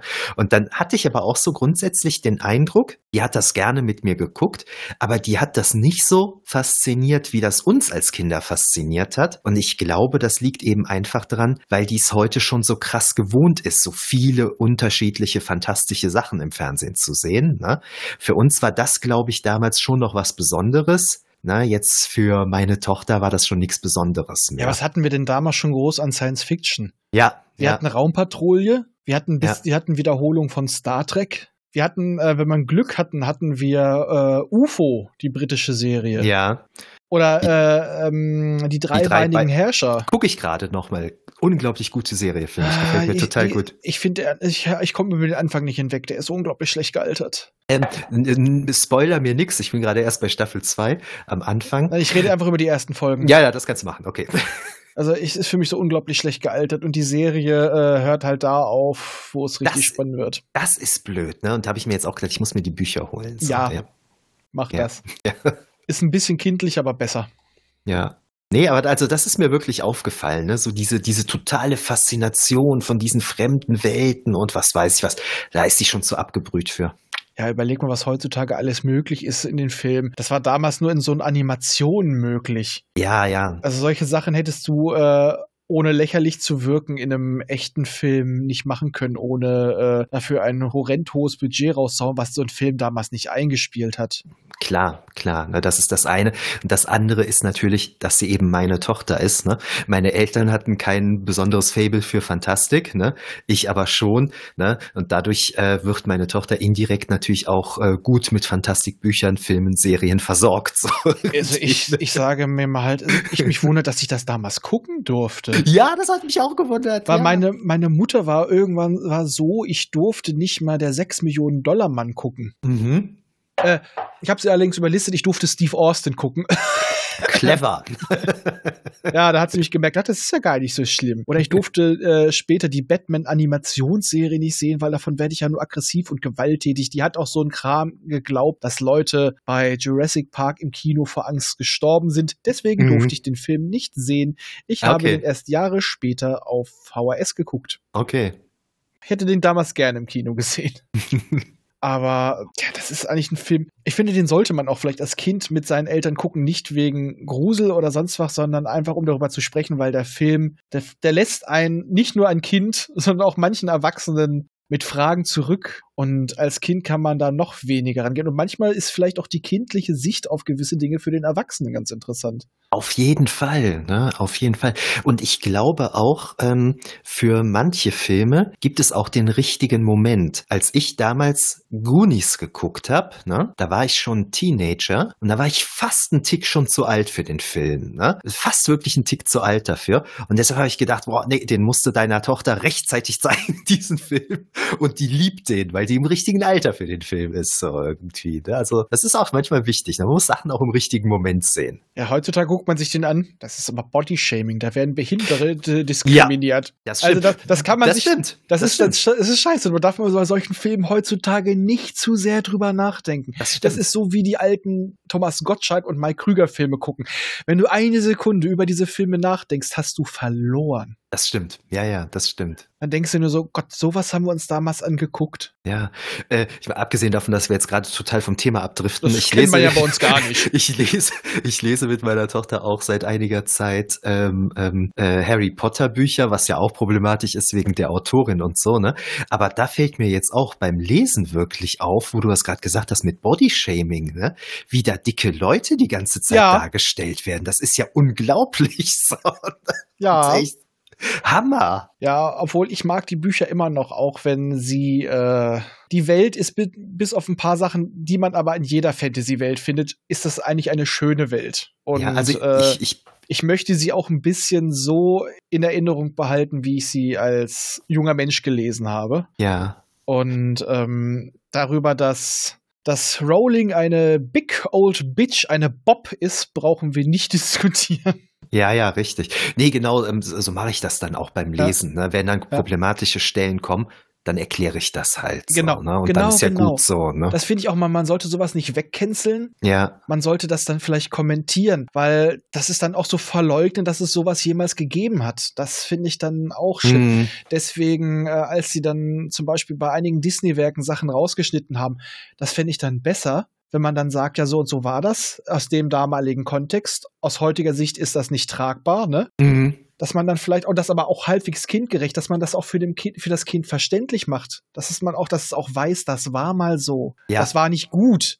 Die Leute waren es auch nicht alle böse deswegen, aber es ist nicht gut gewesen, dass man das auch nicht vergisst, dass es auch mal ja. nicht so gut war. Ja. Also da, daher finde ich dann sowas, wenn man solche Sachen kommentiert rausbringen würde, ja. fände ich besser. Finde ich auch gut. Mhm. Weil ähm, einfach jetzt zu vergessen, dass es Harry Potter Bücher gab, wäre auch nicht gut. Und vor allem, sie haben halt auch viele schöne Aspekte, auch viele gute mm. und positive Aspekte. Ich meine, dann dürfte ich, man, ich dürfte nicht mehr Dune lesen. Ja. Weil einige Sachen, äh, ja, es heißt immer, oh, musst du mal beweisen, es gibt genügend Interviews und auch äh, Aussagen von seinem Sohn, von Frank Herbert. Er war homophob. Er hatte was gegen sein, er hatte was ganz stark dagegen, dass sein einer Sohn schwul war. Ja. Und da gibt es immer noch Leute, die sagen, nein, der war das nicht. Doch, und wenn man das mit dem Wissen, gewisse Szenen in den Büchern neu liest, ich meine mal zum Beispiel der Baron Harkonnen, ja. ist ein faszinierender Bösewicht. Ja. Aber A, ist es mal wieder das Body-Shaming. Okay, ja, auf jeden Fall. Mhm. Weil er ist einfach fett, er ist widerlich und er ist schwul. Mhm.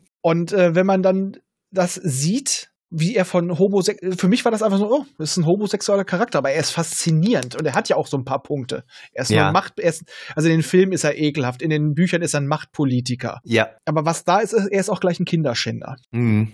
Und das ist dann so wieder, ah, es hat so ein Geschmäckel. Aber das kann man dann noch sehen. Aber es gibt eine Passage in, ähm, Äh, der Gottkaiser des Wüstenplaneten. Danach kippen für mich die Bücher in eine unhaltbare Richtung langsam. Mhm, mhm. Da, wo seine Fischrednerinnen eine Orgie abhalten mit dem Duncan Idaho-Klon mittendrin. Ja. Und er meinte, ja, also er sagt ja auch mal, Frauen sind besser, Frauen sind schlauer, Frauen vergewaltigen nicht. Und er findet ja auch diese lesbischen Begegnungen, das findet er ja ganz gesund und natürlich. Ja, bei Männern ist das so, wenn die untereinander das würde ja in der Armee ganz oft vorkommen, homosexuelle Neigungen entwickeln würden. Das ist ja nur, weil sie nur über das Knabensein nie herausgekommen sind. Mhm. Dann dachte ich auch schon, okay, bei Lesben ist es in Ordnung und ja, ja. Äh, bei schwulen Männern ist es also, ja, die sind krank, die sind halt nie über das Knabensein hinausgekommen. Hihihihi, ich fast hab deinen Piller mal angefasst. Und das, solche Szenen haben dann echt ein Geschmäckle.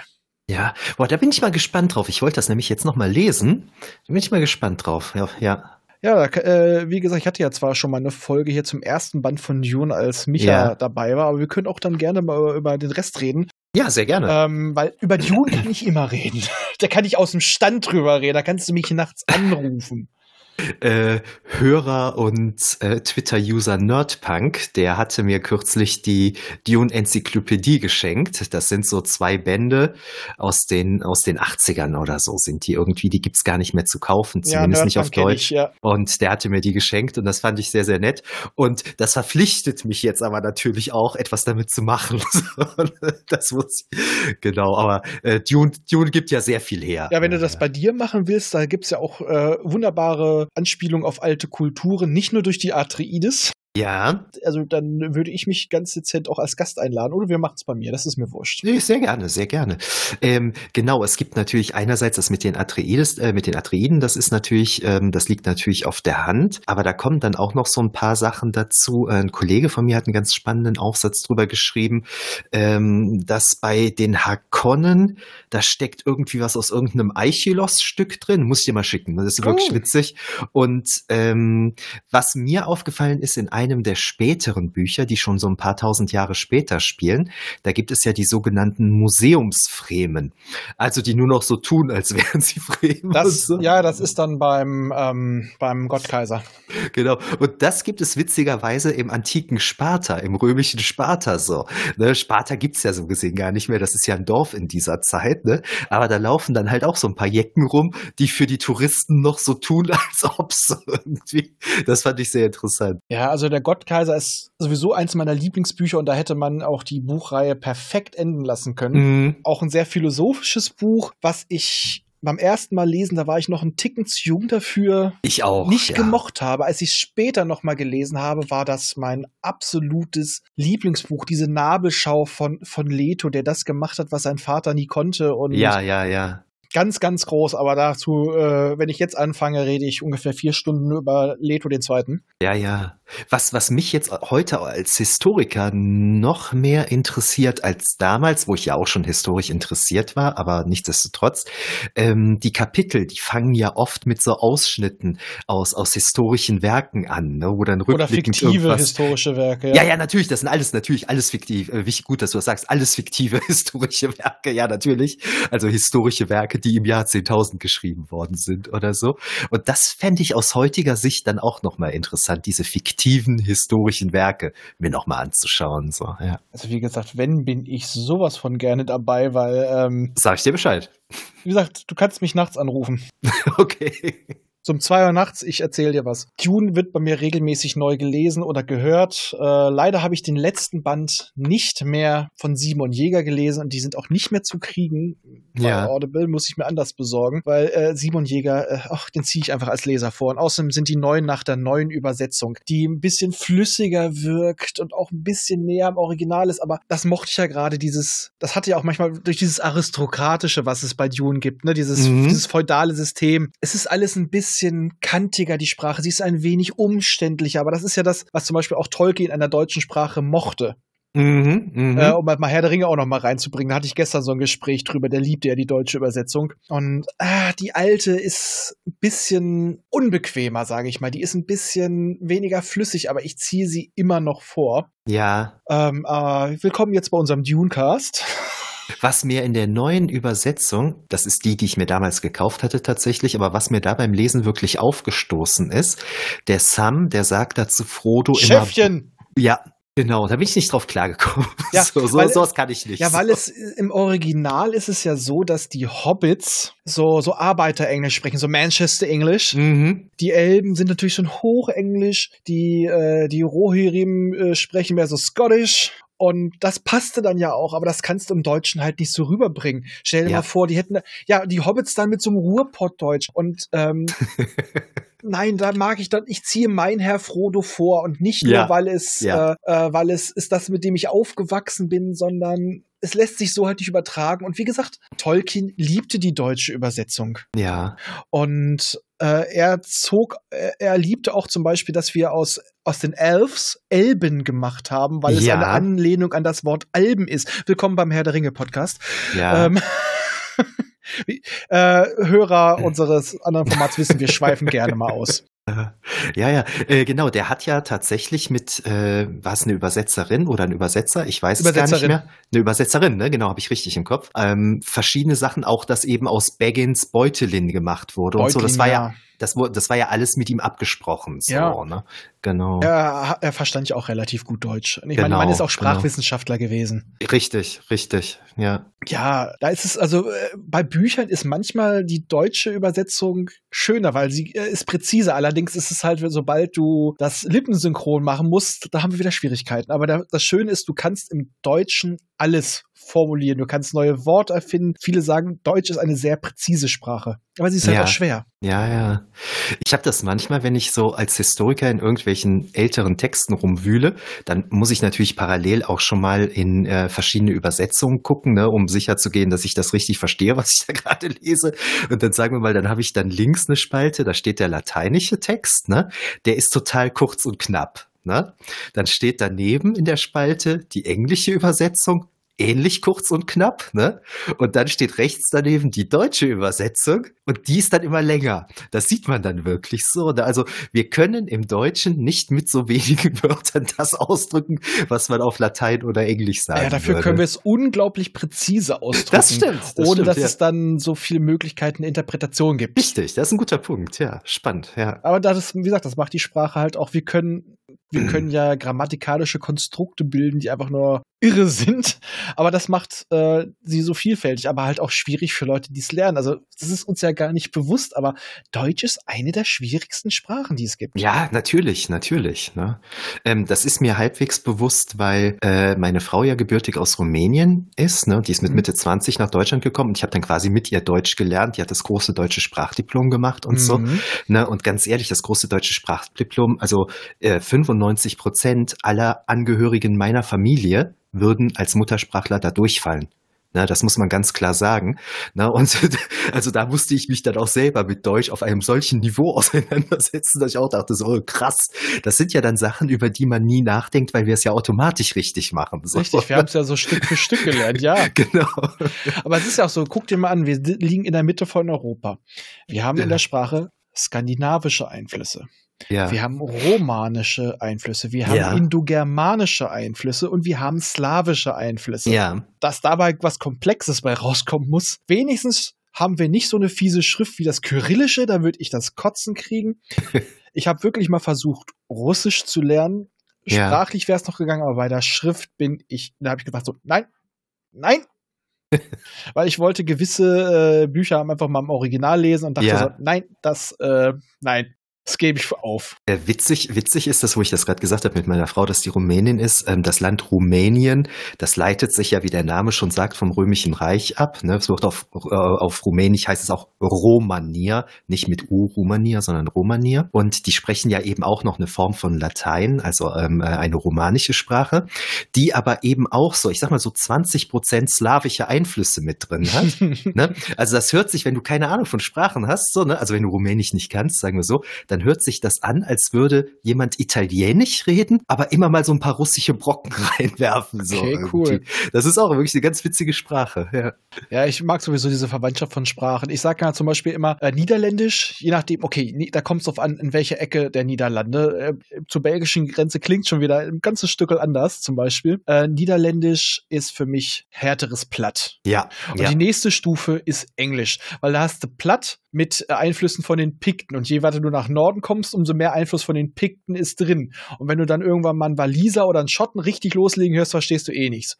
Ja, so um 1800 rum ist mal irgendwann so ein Kloy, also Kloy ist mein Familienname, aus, aus Köln ähm, äh, nach Südafrika ausgewandert und jetzt gibt's da 200 Kloys so irgendwie so. Ne? Der hat sich da munter, munter vermehrt und jedenfalls bin ich mit ein paar von denen dann so spaßeshalber auf Facebook befreundet und dann sehe ich halt schon mal, was die schreiben und die schreiben dann Afrikaans, ne, was ja auch irgendwie verwandt ist mit dem Niederländischen und das ist auch der absolute Hammer. Du kannst das als Deutscher, wenn du platt kannst, kannst du das echt lesen, so, ne? Ja, das ist echt spannend. Ich könnte es nicht sprechen, aber ich habe es gemerkt, als ich in Amsterdam war, da ist es sowieso relativ einfach, ne? Wegen Nähe zur deutschen Grenze. Äh, ich habe ganz gut verstanden, was die öfters über uns gesagt haben in der Kursfahrt und bei einer, ich hatte eine, bei einer Fortbildung eine Kommilitonin aus den Niederlanden wir mussten unsere, unsere wissenschaftliche Arbeit musste halt auf Deutsch geschrieben werden. Ich habe, sie hat sie dann auf äh, Niederländisch vorgeschrieben und ich habe ihr dann geholfen, die zu übersetzen. Mhm. Und das ging ganz gut. Also wenn die Leute nicht so schnell sprechen, geht's. Wenn sie schnell sprechen, wird's echt, äh, wird's echt ja, übel. Ja. Aber das ist ja bei jeder Sprache so. Das ist bei jeder Sprache so. Ähm, ne? Aber ja. man, man kann es ganz gut als Norddeutscher, kann man da ganz gut, äh, hat man eine Chance, da noch hinterzukommen. Ja, ja. So 80, 90 Prozent versteht man. Ja, das ist wirklich, habe ich, hab ich auch Spaß dran, ja. Mhm. Und äh, wie viele deutsche Begriffe auch noch im Altenglisch vor allem. Es gibt ja noch ein, ein Sie im Altenglischen. Ja. Mhm. Oder du mhm. hast solche Namen. Ich habe mal für einen Rollenspielcharakter was rausgesucht. Es gibt den Namen Erdwolf.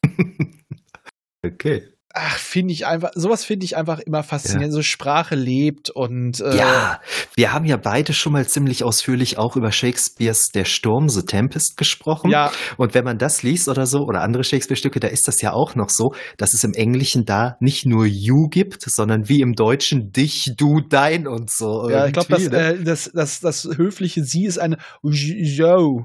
Joe ja, irgendwie so. Ähm, das ist schon spannend. Ja. ja. Also ich werde diese Folge auch, äh, die, deine Folge, da wäre es mir lieb, wenn du mir den Link schickst, schicke ich rein und dann werde ich auch noch für ja. unsere, wo The Tempest halt auch noch drin vorkommt, das ist Ilion und Olympos.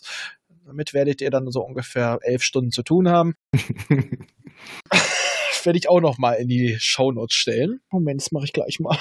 auch für den Chat. Meine kann ich. Wenn du mir, wenn du deine äh, noch mal verlinken kannst, das wäre auch super. Mhm. Damit die auch Leute auch gleich wissen, worum es geht. Ja, jetzt muss ich das Mikrofon verschieben, aber das kriegen wir vielleicht hin. Das wichtige Gespräch ist ja erledigt. Ne? Eben, jetzt ist, jetzt ist Palaver, das ist jetzt ist der Palaver. Ausklang. Dann kann auch die Soundqualität ein bisschen. Mache ich das auch mal direkt. Aber ich genieße solche kleinen. Dieses, ja. dieses Labern hinten raus ist einfach schön. Ja, das muss ja auch sein. So, ne? Richtig. Ich rede jetzt gerade ein bisschen am Mikrofon vorbei, weil ich sonst im Bildschirm Man nicht sehe. Man hört dich aber fantastisch. Okay, dann ist gut. So, das war doch, ach, das ist ja noch gar nicht so lange her. Hier ist die Folge ja schon, genau. Es ist einfach nur wichtig, dass wir am Anfang das Thema durchziehen, was die Nachgespräche sind. Da kann man auch mal ein bisschen. Ja, da hast du recht. So, warte mal, genau, ich hatte jetzt auch gar nicht in den Chat geguckt. Jetzt öffnet sich Twitch gerade und da bist du ja. Genau. Und dann hau ich den Link mal hier rein. Da siehst du dann auch Veronique und äh, Valeria und Veronique in meiner Interpretation. Oh, ich wurde für 300 Sekunden in Time äh, Moment, wieso kann ich das denn nicht sehen? Na, warte, ich muss den Ton ausmachen, sonst höre ich dich doppelt. Ich wurde für 300 Sekunden in Timeout versetzt. Wieso wird mir das nicht angezeigt? Nachricht von Moderator gelöscht. Vielleicht, weil ich in der Sekunde, in der ich online ging, den Link gepostet habe. Ich habe aber gar keinen Moderator eingestellt. Achso, ja, dann, dann weiß ich nicht. Warte mal, was steht hier? Du kannst wieder chatten in 4 Minuten und 29 Sekunden. Äh, ach so, Links müssen vom Streamer erlaubt werden, steht hier. Vom Kanalmod angegebener Grund für meine Sperrung. Ich schicke es dir mal gerade rüber bei, ähm, Twitter. Bei, bei Twitter und dann kannst du es ja reinhauen. Ja, mach ich. ja? Machen wir das so. Das ist vielleicht einfacher. Ah, hier, Nachricht gelöscht. Ich, ja, ich kann sie wieder freigeben. Guck es mal, hat er sie jetzt auch direkt freigegeben? Nö, aber ich, ähm, Moment, Timeout aufheben. So, du bist wieder end-timeoutet. Okay, super. Und ich möchte den Link kopieren. Da ist es, ja, wunderbar. So, genau. Wie gesagt, unser Michael macht den Podcast Fantastische Antike. Wir haben es eigentlich vergessen zu erwähnen. Skandalös. Ja, die meisten Leute, die uns kennen, die äh, kennen dich ja auch schon. Ja. Von daher auch immer ein höherer Wert. Ja, aber wir sind eigentlich also für unsere Verhältnisse echt schnell durch. Wir ja. haben wirklich für Herrscher der Zeit knapp über eine Stunde gebraucht. Ja, für deine Verhältnisse bist du natürlich auch relativ schnell durch die Zusammenfassung gegangen. Ne? Das kannst du ja auch epischer. Ne? Ja, aber hier ist halt auch nicht viel. hier ist nicht viel, das stimmt. Außerdem habe ich heute noch andere Sachen vor. nee, nee, das war schon angemessen, so wie es war. Ja, ja, Fall. also da war es so viel Inhaltslehre. Also ich mache hier sowas wie bei Ilium und Olympos. Leck mich ja. am Arsch. Ja gut, der Film lebt ja halt auch von seinen Bildern. Ne? Ja, ja, Darum genau. ist es ja ein Film. Ja, ja. auch, auch, auch bei Filmen kann ich das. Nein, aber ähm, ja, da, da freue dich noch mal auf. Also ich bin gerade am Durcharbeiten äh, von Starship Troopers. Oh. Ja, allerdings jetzt eine neue Übersetzung. Die alte Übersetzung war ja so, ah, das wirklich schon sehr militärverherrlichend und so weiter. Die neuen finde ich, die neue Übersetzung finde ich da deutlich angenehmer, aber dazu ja. komme ich dann später nochmal. Ah, ich glaube, das Buch ist tatsächlich militärverherrlichend gemeint. Also ähm, das, ist, das, ist, immer die Frage. Nee, also ich weiß nicht, ich habe es auch noch mal im Original gelesen. Mhm. Also er ist Militarist, aber das Buch ja. ist schon manchmal sehr bitterböse, weil äh, es auch ein sehr komisches Bild vom Militärzeichen. Also, ja, ja, ja, das stimmt. Äh, das, das ist stimmt. so, ja, einerseits ist halt Heinlein sehr speziell, muss man sozusagen, er ist Militarist, aber äh, da springt mir so oft das in ins Gesicht, dieses überzogene und dass man schon die Gedanken von Rico da schon so merkt, so ui, mhm. äh, aber dazu kommt nicht dann in der Folge. Also ich habe schon mitgekriegt, da ist der Dia zu Gast. Dia hat eine ganz andere Meinung, aber er hat glaube ich auch die alte Übersetzung gelesen. Dia ist zu Gast. Ah, okay, das ja, ist sehr interessant. Dia. Dia ist mal wieder zu Gast. Der war das letzte Mal ja bei ähm, Mary Shelley war er zu Gast mit Frankenstein. Ah, ja. Also noch ja, zu ja, Anfangszeiten. Das, ich wollte gerade sagen, das ist schon eine Weile her, ne? ja. Ja, ja. Da fingen wir an mit den Hörspielen, einzubinden. In meinem ähm, Buch Antikenrezeption in der Science Fiction, in meinem Sammelband, hat ein Kollege aus Bonn, der Christian Weigel, einen Aufsatz geschrieben über die Antikenrezeption in Starship Troopers eben. Und äh, da hat er das auch nochmal ganz schön aufgezeigt, warum Heinlein das Buch überhaupt geschrieben hat und so. Ne? Der hat sich halt so aufgeregt über die damalige US-Politik, dass er, ich weiß jetzt nicht mehr, in ein oder zwei Wochen diesen Text runtergeschrieben hat. So, mit purer Wut im Bauch. Ja, es ist aber auch so bitterböse, diese Darstellung, dass sie da einfach alle nur wählen dürfen, wenn sie ihr Militärdienst und mit was für perfiden, das ist das, wo ich immer denke, dass er da tatsächlich doch eine kritische Meinung hat, diese perfiden Manipul Manipulationstechniken des fürs Volk. Daher denke ich, das muss er schon ganz bitterböse gemeint haben, also nicht verherrlichend, aber ja. Naja. Ich, ich schick dir den Aufsatz mal, weil das passt wirklich zu dem Thema. Mach das weil das eben übernommen ist aus, aus, aus so griechischen Stadtstaaten und Rom und so, mhm. wo du eben ja auch in der Regel nur politisch partizipieren durftest, wenn du auch in der Armee gedient hattest. Das ist so, schon mal ne? ganz gut, das, das kann das nur Ja. bereichern. Ja. Ansonsten kommst du auch auf die Liste für die Folge. Sehe ich schon, das wird, ach ja, mal gucken, wie der Rest auch kann. Wie gesagt, das wird jetzt alles sich ein bisschen ändern. Also, Ja. das Thema hatten wir ja schon, das müssen wir hier nicht auswalzen. Genau, genau. Aber ich finde so diese, ich, ich meine, klar, also jetzt, das ist ja unser hier Nachgeplänkel, aber ich finde so, so, so einfach mal so kurz wie jetzt eben Forbidden, Forbidden Planet, einfach, äh, Forbidden Planet, Quatsch, Herrscher der Zeit, einfach mal so durchzusprechen, das ist ja auch ganz schön. Ja, ne? das Einfach ja, es sollen auch mal wieder so kleine, so kleine Folgen rein, weil sonst hätten wir jetzt noch groß über die Hintergründe, ne? Und was hat es beeinflusst, wovon wurde es beeinflusst? Heute ging es wirklich nur mal um den Film und auch bewusst ein kleineres Thema genommen und diesen Genau. Vorschlag mit dem kleinen Stammtisch, das wollte ich dann auch noch mit reinnehmen. Das, wenn ich das nächste Mal zu unserer äh, Netzwerksitzung schaffe, wollte ich das auch noch mal mit einbringen Mhm. Äh, dass wir das auf jeden Fall machen, dass man mit immer diese, diese Phasen zwischen den großen Themen einfach ein bisschen überbrücken kann. Weil die Ja. sind doch einfach sehr rechercheintensiv und Auf jeden Fall. du weißt ja, dass ich da ja auch immer sehr viel reinstecke und daher braucht das dann seine Zeit. Auf jeden Fall. Und äh, das war ja jetzt auch bei mir, ne? obwohl wir jetzt ja diesen, diesen relativ kurzen äh, Film besprochen haben, ähm, habe ich da jetzt auch durchaus ein paar Stunden vorbereitet, ne? weil ich halt recherchiert habe, wo hast du das denn überhaupt gesehen und dies und das. Ne? Und, Ein paar ja, ja. Stunden, wie niedlich. Ja, komm, für äh, ja meine eine meiner letzten richtigen Podcast-Sendungen, das war die zum Spiel Indiana Jones 4. Ne, da habe ich ähm, alleine über 50 Stunden das Spiel gespielt. Dann Platon gelesen, die ganze Forschungsliteratur gelesen. Ne? Da habe ich natürlich dann mehrere hundert Arbeitsstunden reingesteckt. Ne? Und das sage ich in der Folge, glaube ich, auch ganz oft, damit das Publikum das auch zu schätzen weiß, was ich ja, da tue. Ich sag nur die Vorbereitung für Ilium und Olympus. Oh, Alten, einmal gelesen, nochmal gelesen, ja. kommentiert, da noch Shakespeare reingebracht, so ein bisschen was für der Ilias, da wusste ich ja, da habe ich dich. Ja. Noch Proust, Alten. Also der zweite Durchgang wirklich mit Notizen, der war zum Kotzen. Ich war so froh, dass ich Text to Spe äh, Speech to Text hatte. Weil ja, anfangs ja. habe ich das eingetippt. Ja. Okay, da waren auch Fehler drin, aber Alter, ich wäre sonst, ich hätte es, ich hätte es kotzen gekriegt. Ja. Arrival war auch nicht von schlechten Eltern. Da hatte ich aber schon so ein bisschen aufgeteilt und da war ich auch froh, dass wir die, äh, die Bäcker dabei hatten. Mhm. Rebecca war da? Bäcker, nicht Rebecca. Ach, Bäcker. Bäcker. Starfish. Man kennt sie Aha, als Starfish okay. auf äh, Twitter und so weiter. Ich habe die Besprechung gar nicht gesehen. Wann waren die? Ist das lange her? Äh, Moment. Hast du nicht sogar was dazu geschrieben? Habe ich was dazu geschrieben? Habe ich schon gehört? Ich oh guck mal, das ist Erinnerung an die Zukunft. Das war äh, vor einem Jahr.